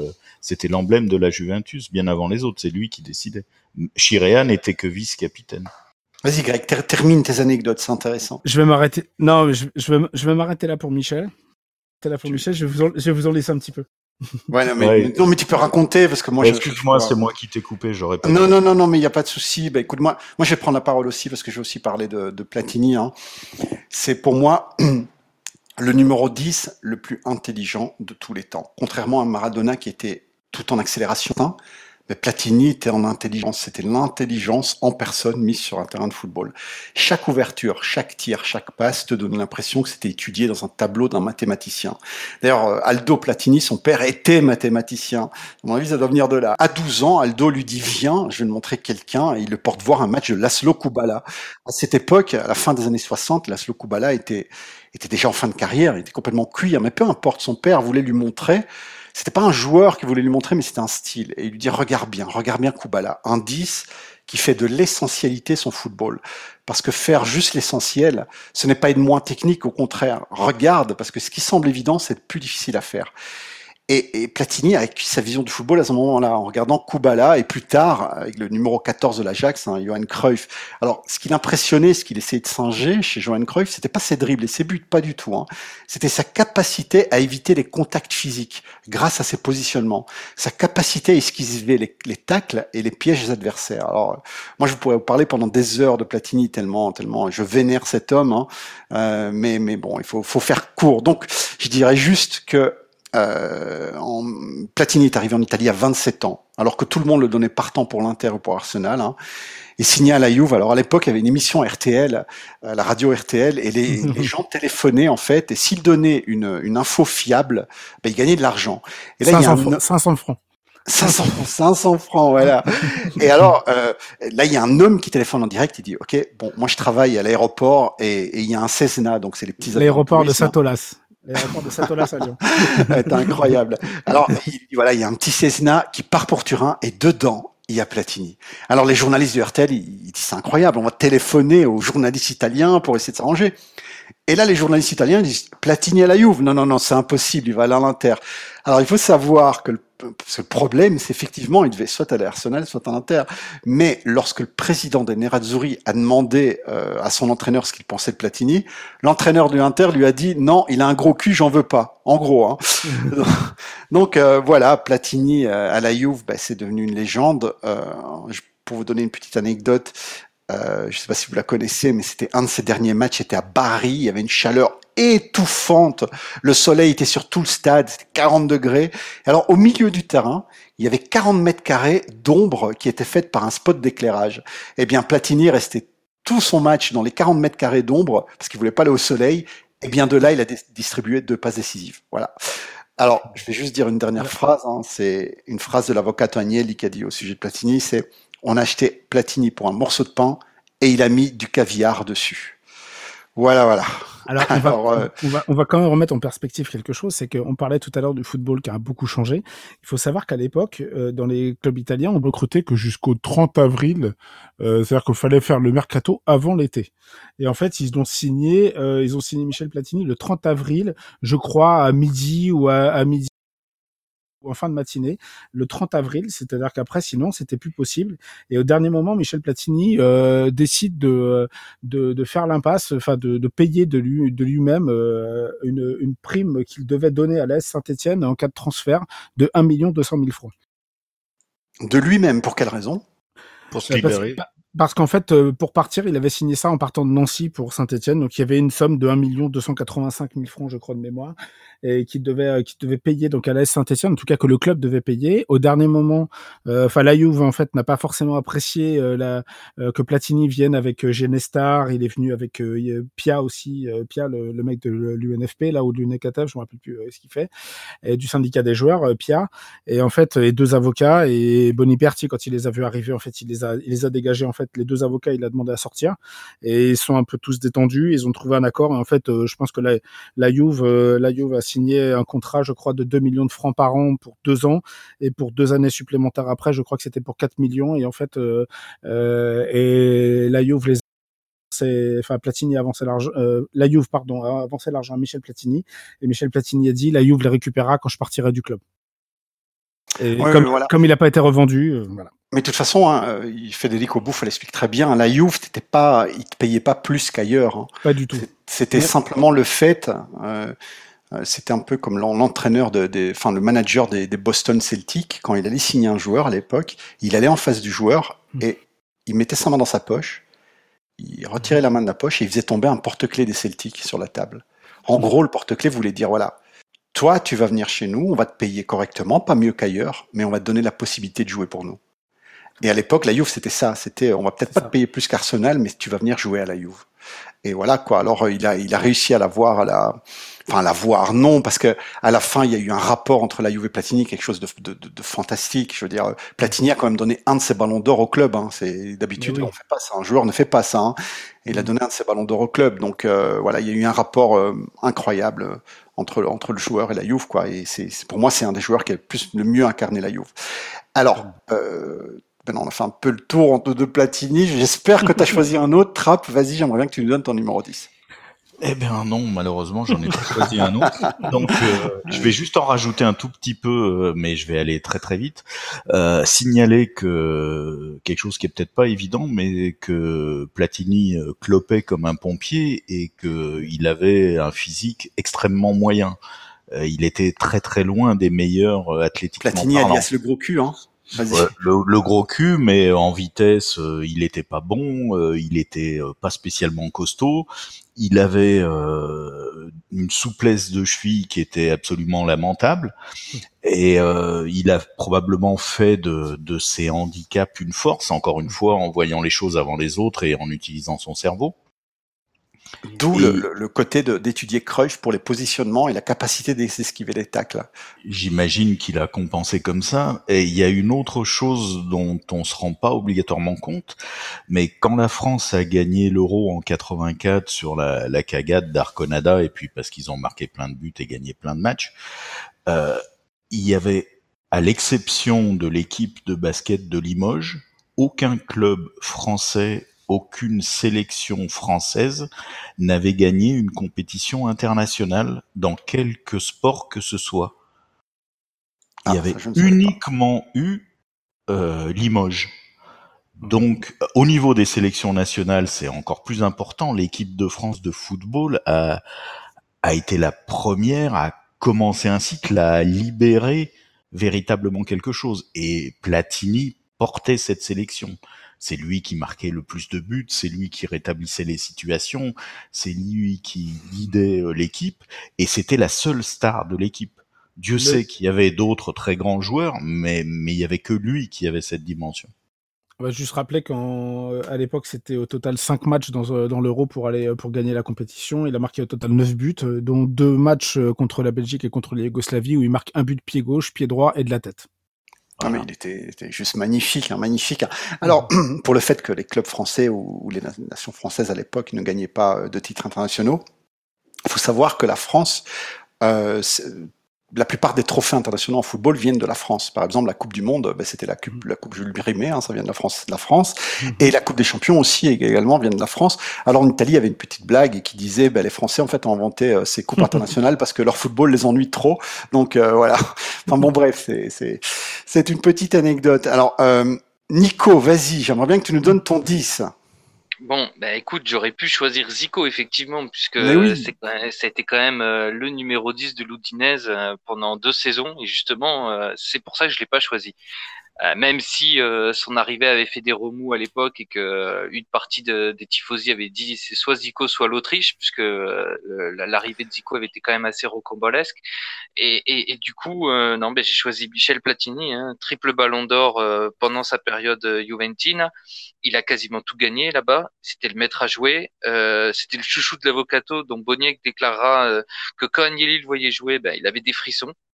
Euh, on en parlait tout à l'heure et de toute façon vous avez déjà fait le tour de la question euh, exceptionnellement, mais c'était surtout à la fois un créateur et un finisseur. Et, du coup, ben, pendant, pendant ces cinq saisons, ben, il a éliminé la Serie A. Et justement, au début, il y avait peut-être eu des réticences sur, euh, sur son compte, mais je pense qu'il a mis tout le monde d'accord. Et, lui-même déclara euh, à un moment donné qu'il a, il a eu trois clubs. Il a joué à, à Nancy, c'était son club euh, de cœur quand il était enfant, à Saint-Etienne parce que c'était le meilleur club français, et à la Juve parce que c'était le meilleur club du monde. Donc ça, je pense que ça veut aussi dire euh, par rapport à la relation qu'il a eue avec, euh, avec le club de Turin. Ouais, il y avait une relation comme ça. Alors, on va passer au joueur suivant, l'ailier gauche, le numéro 11. Trappe, quel est ton ailier gauche? Ben, Je vais mettre encore un joueur hors poste, mais euh, un qui a versé une larme en parlant de la Juventus sur ses, il y a quelques années, Roberto Bettega un gars qui ah. marquait des buts de la tête. C'est plus les années 70, hein, mais il a joué un peu dans les années 80. Ah, il a joué trois ans dans les années 80. Euh, pour moi, il est emblématique de cette époque. C'est de toute façon mon dernier joueur, c'est pareil. Il aura pas joué beaucoup dans les années 80, mais euh, pour moi, il les illustre encore. C'est euh, les années 80. Il aurait pu jouer trois, quatre ans de plus, ça aurait été exactement pareil. Attachement à un club, élégance particularité physique, euh, grande volonté, jeu de tête incroyable. Euh, tu mets des coups, tu prends des coups et tu te relèves et, et beaucoup de talent. Ouais, c'est sûr. Nico, quel est ton ailier gauche ou la personne que tu mets en dernier joueur? Alors, la personne que je mets en dernier joueur et qui est forcément hors poste puisque c'est un 4-4-2, mais que pour moi le numéro 10 c'était Michel, euh, ben, c'est Diego Maradona en, en, deuxième attaquant. Je pense qu'avec Bruzzo, ça aurait fait une, une belle paire d'attaquants. Et on, on, en a déjà parlé tout à l'heure. Et en fait, ben, je vais surtout insister sur le, le côté un peu euh, rivalité entre le Nord et le Sud, puisque à l'époque, euh, tous les grands titres étaient remportés par des équipes du Nord. Et lui, quand il arrive au Napoli, euh, lors de sa présentation au San Paolo devant 70 000 personnes, qui avaient toutes d'ailleurs payé la somme de 1000 lire pour pouvoir assister à, à, cette présentation, il a déclaré « Je veux devenir l'idole des garçons pauvres de Naples parce qu'ils sont comme, comme j'étais à Buenos Aires ». Et je pense qu'il a réussi ça, puisque avec les deux Scudetti et euh, une Coppa Italia et aussi la Coupe UEFA, bah, il a réussi à, à placer Naples euh, au, tout en haut du, du calcio et, et, du coup et de la Serie A. Et bah, c'est encore une légende vivante euh, ah bah, C'est un des meilleurs joueurs de tous les temps, hein, c'est sûr. Hein, il y a voilà, pas, tout simplement. Et, et, donc du coup, euh, effectivement, on va mettre de côté ses excès, mais qui qui font partie de son, son personnage, hein, puisque de toute façon, euh, c'est aussi peut-être aussi pour ça qu'il a, qu'il a eu ce côté-là euh, euh, aussi attachant pour les, les personnes de, de, Naples, les tifosi napolitains, mais euh, parce qu'il a voulu aussi euh, euh, donner du plaisir et, et redorer le blason des, des, équipes du Sud qui, qui étaient qui, qui lui ressemblait aussi un peu de, de par ce côté-là, un peu tous contre, enfin seul contre tous quoi si vous voyez ce que je veux dire. Oui, non, mais c'est sûr, mais euh, enfin, il y a une... on va pas parler de politique, mais s'il y a, il y a des grands côtés, ils ont raison. Il y a aussi une petite côté de victimisation. Mais bon, c'est un autre problème. Après, je, je, crois que pour bien comprendre, euh, enfin pour comprendre Maradona, faut aussi connaître un petit peu euh, sa vie. Effectivement, euh, moi, j'aurais tendance à vous dire, si, pour ceux qui sont intéressés par comprendre un peu mieux qui est Diego Maradona et pas forcément euh, qui est le Maradona de maintenant, mais celui d'avant. Il y, a, il y avait un bouquin qui était sorti il y a quelques années euh, sur euh, Maradona de Alexandre Julliard chez Hugo et compagnie, qui était franchement pas mal pour ça parce qu'il explique un peu la vie de Maradona au départ ou quand il est gamin. il doit, il joue pour de l'argent dans des matchs de quartier, c'est vachement intéressant. Oui, non, mais c'est sûr, il a eu, il a pas eu une vie facile, hein, mais bon, il avait un talent incroyable et on va parler que de ça ce soir. Hein. Alors, euh, Greg, ton ailier gauche ou la dernière personne que tu mettrais dans ton équipe eh bien, je, eh, je, suis sur un podcast, euh, je m'en suis rendu compte à la fin parce que j'avais pas forcément totalement, totalement compris euh, sur le premier, mais je suis sur un podcast un petit peu Juventini, on va quand même dire les choses. Bah, eh, bien, eh, eh, bien, eh bien, eh j'ai choisi. Alors, il est pas complètement Juventini parce que quand, quand on est à la fin, ben, c'est évidemment Zibi Boniek. Euh, pour moi, Zibi Boniek, parce que euh, effectivement, est-ce que c'est vraiment être euh, Juventini que de dire Boniek? Parce qu'effectivement, non, il est pas. Lui, il est pas Juventino du tout. Pas on est, on est d'accord qu'il est, est romain, pas du tout. Il est romain. On est bien d'accord. On est bien d'accord. même, même s'il est absolument euh, euh, vexé, Marie, de ne pas avoir été cité dans les 50 étoiles. Oui, tout à fait. Il a été cité, on l'a enlevé. Mais vas-y, continue, Greg. Ah, faut dire après, il l'a, il l'a un petit, mais il a une, il a, c'est vrai qu'aujourd'hui, c'est, c'est Thierry Cro qui me disait ça il y a quelques, il y a deux ans quand je l'ai rencontré. Il me disait c'est incroyable parce que je suis venu avec le maillot de la Juve de Boniek à une soirée, euh, à une soirée, et, euh, et je trouvais que c'était un beau clin d'œil par rapport à Thierry qui est, qui est romain. Et, euh, et, je, et, je, et, euh, et, il me dit c'est hallucinant, c'est que ce mec a, a, en détestation de la Juventus. C'est très particulier. Mais néanmoins, néanmoins quand même, euh, c'est aussi une, une histoire complètement atypique. Faut pas oublier que Boniek, quand il arrive, il est totalement indissociable de Michel Platini à l'époque.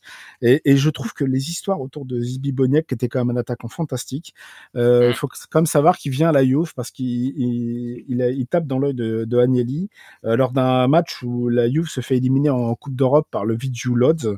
Euh, donc c'est Bo et Boniek avec Surlit notamment et Boniek qui font qui font un match incroyable.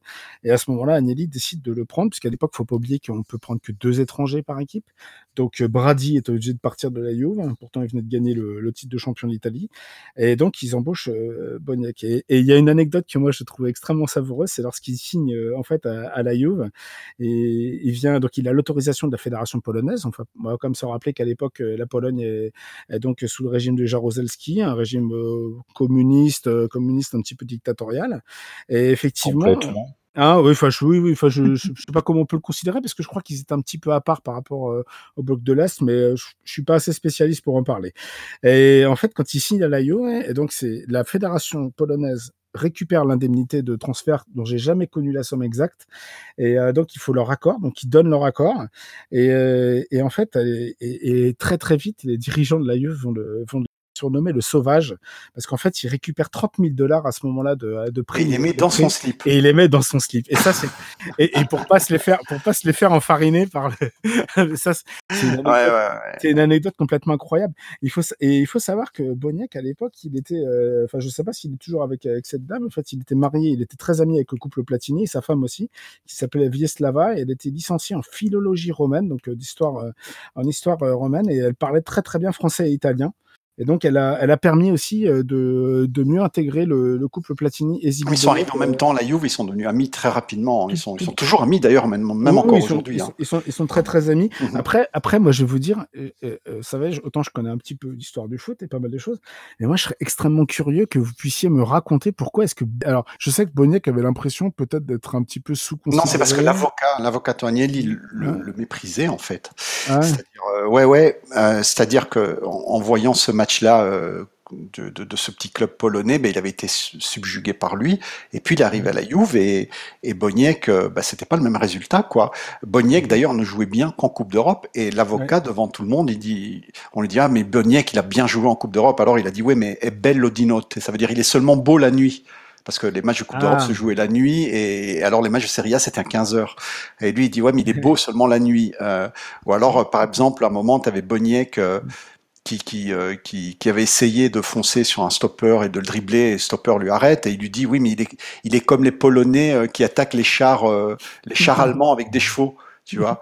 Euh, et, et c'était constant, c'était constant des, des petits, des petits trucs comme ça rabaissés et tout ça. Et, et ce qui fait qu'à la Juve, c'est, c'est, euh, comment vais-je dire, c'est vite devenu je vais pas dire un second couteau, mais euh, c'était oui, c'était c'était pas la star qu'il pensait devenir. Alors la Juve l'a, la, la viré entre guillemets, il lui dit voilà, tu dégages, hein, tu vas à Rome. Et arrivé à la Rome, euh, il faut savoir que les Romains détestent les Juventini, hein, Ah parce bah que ça. pour eux à l'époque il y avait le but de Toulon et c'était un but, euh, c'était un but qui a eu, qu'ils croient qu'il y a hors jeu, mais on se rend compte qu'en fait, euh, ils, enfin, ils, disent qu'il n'y a pas hors jeu. Alors on s'est rendu compte qu'il y avait hors jeu avec les nouvelles technologies modernes, mais bon pour eux ils s'en volés. et euh, il y, a- y une très grande euh, entre les Romains et les Juventini, enfin ça va c'est à sens unique, hein, c'est les Romains qui n'aiment pas les Juventini, les Juventini, je vais pas dire qu'ils s'en foutent, mais bon beaucoup moins. C'est un peu comme la Fiorentina, je crois, c'est ça? C'est comme la Fiorentina, en gros, mais ça c'est encore une longue histoire, c'est une histoire de cacahuètes avec la Fiorentina, c'est autre chose. Et, euh, et donc là, tu as, euh, il arrive à Rome, et à Rome, on lui dit, même voilà, nous on t'aime, les Juventini sont méchants, euh, nous on va te donner du vrai amour, etc. Et il est rentré dans le jeu là. C'est-à-dire, c'est c'est un peu, euh, c'est un peu comme tu vois, ta femme te vire, et alors tu critiques ton ancienne femme avec ta nouvelle femme, quoi. Et c'est un peu ce qu'il a fait. Et il s'est vraiment, euh, il s'est tellement vraiment intégré dans, dans le, le football, euh, dans le football romain. D'ailleurs, maintenant, je pense, enfin, jusque récemment, je pense qu'il est encore maintenant président de la fédération euh, polonaise de football, mais il habite toujours à Rome. Il est Ah. très romain en fait. Hein, voilà. Donc, euh, Mais il faut, faut savoir que Giovanni Agnelli était quand même particulièrement dur. C'est lui qui disait euh, à propos d'un footballeur euh, portugais dont je me rappelle pas le nom, mais qui Rui était Barros. petit. Oui, Barros. Oui, Barros, voilà, que c'était qu'il était tellement petit, mais qu'on le voyait même pas quand il était au milieu du terrain. Enfin, quand tu dis des trucs comme ça sur tes joueurs. euh, mais non, mais Agnelli, mais, mais il, il le disait avec, euh, un- un- comment vais-je dire, avec ironie et, et blague. Mais bon, il y a des choses qui se disent pas. Mais Agnelli avait cette tête. Hein. Agnelli, par Ouais, exemple, à un moment, à un moment, nous avions Dinozov comme entraîneur à la Juve. Ok? Donc Oui. Dinozov arrive à la Juve comme entraîneur et euh, cette saison-là, il gagne euh, Coupe d'Europe de l'UEFA et Coupe d'Italie. Voilà. Fin de la saison. T'as Agnelli qui, euh, qui parle à son directeur sportif. Il dit "Tu me le vires, je l'aime pas. Il est trop mou, je l'aime pas." Voilà. Et Dinozov, légende du football italien et légende de la Juve, a été viré parce que les Agnelli, c'est des gens très pragmatiques. Si quelqu'un ne fait pas l'affaire, il beau être une légende et tout ça. Et voilà, c'est des gens comme ça. C'est des gens qui sont très froids et très pragmatiques. Quoi. Mais je vais dire, je serais tenté de dire, pour arriver à ce niveau-là et pour faire ce qu'ils font, ben, c'est c'est un peu, je vais Oui. pas dire la normalité, mais c'est comme ça, quoi. Donc voilà, on a, on a déjà deux heures de podcast. hein, le temps passe très vite. Hein, donc, euh, alors, les amis, je vous remercie tous d'être venus. Euh, on n'a pas dit tout ce qu'on devait dire. On pouvait dire bien plus. Ça pouvait durer bien plus longtemps. On fera sans doute une autre émission. J'ai personnellement très envie de faire une autre série sur le football européen euh, des années 80, des années 90, d'ordre général. Hein. J'ai tellement envie de faire l'éloge de Brian Clough, mon mythe avec pieds, comme je vous l'ai dit avant. Et euh, voilà, j'ai tellement envie de parler de ça, parler de cette super personnage, de cette superbe équipe, etc. On va préparer ça, vous inquiétez pas. Donc merci Trap d'être venu, merci, merci. Je t'en prie. Euh, tu sais qu'il y y a quelques bouquins et, et un ou deux films sur euh, ton héros quand même. Mais, mais ne t'inquiète pas, j'ai déjà, déjà tout vu. Ne t'inquiète pas. Et j'ai regardé le dernier reportage de, de, de Federico Buffa, mais enfin, j'ai Ouais. j'ai vraiment envie de le traduire parce qu'il est juste magnifique, magnifique. Alors merci Nico, hein, n'hésitez pas à le suivre sur Twitter, hein, c'est une machine à pondre des articles intéressants, mais vraiment, c'est c'est un peu l'Attilio Lombardo du foot frioulant là. Donc euh, Merci. merci Nico d'être venu. Merci à vous, c'était un plaisir. Mais voilà, et merci encore Greg d'avoir répondu à notre invitation. Eh ben, merci de m'avoir invité. C'était un très très bon moment. Merci. Voilà. Bisous à tous, salut. Bonne soirée.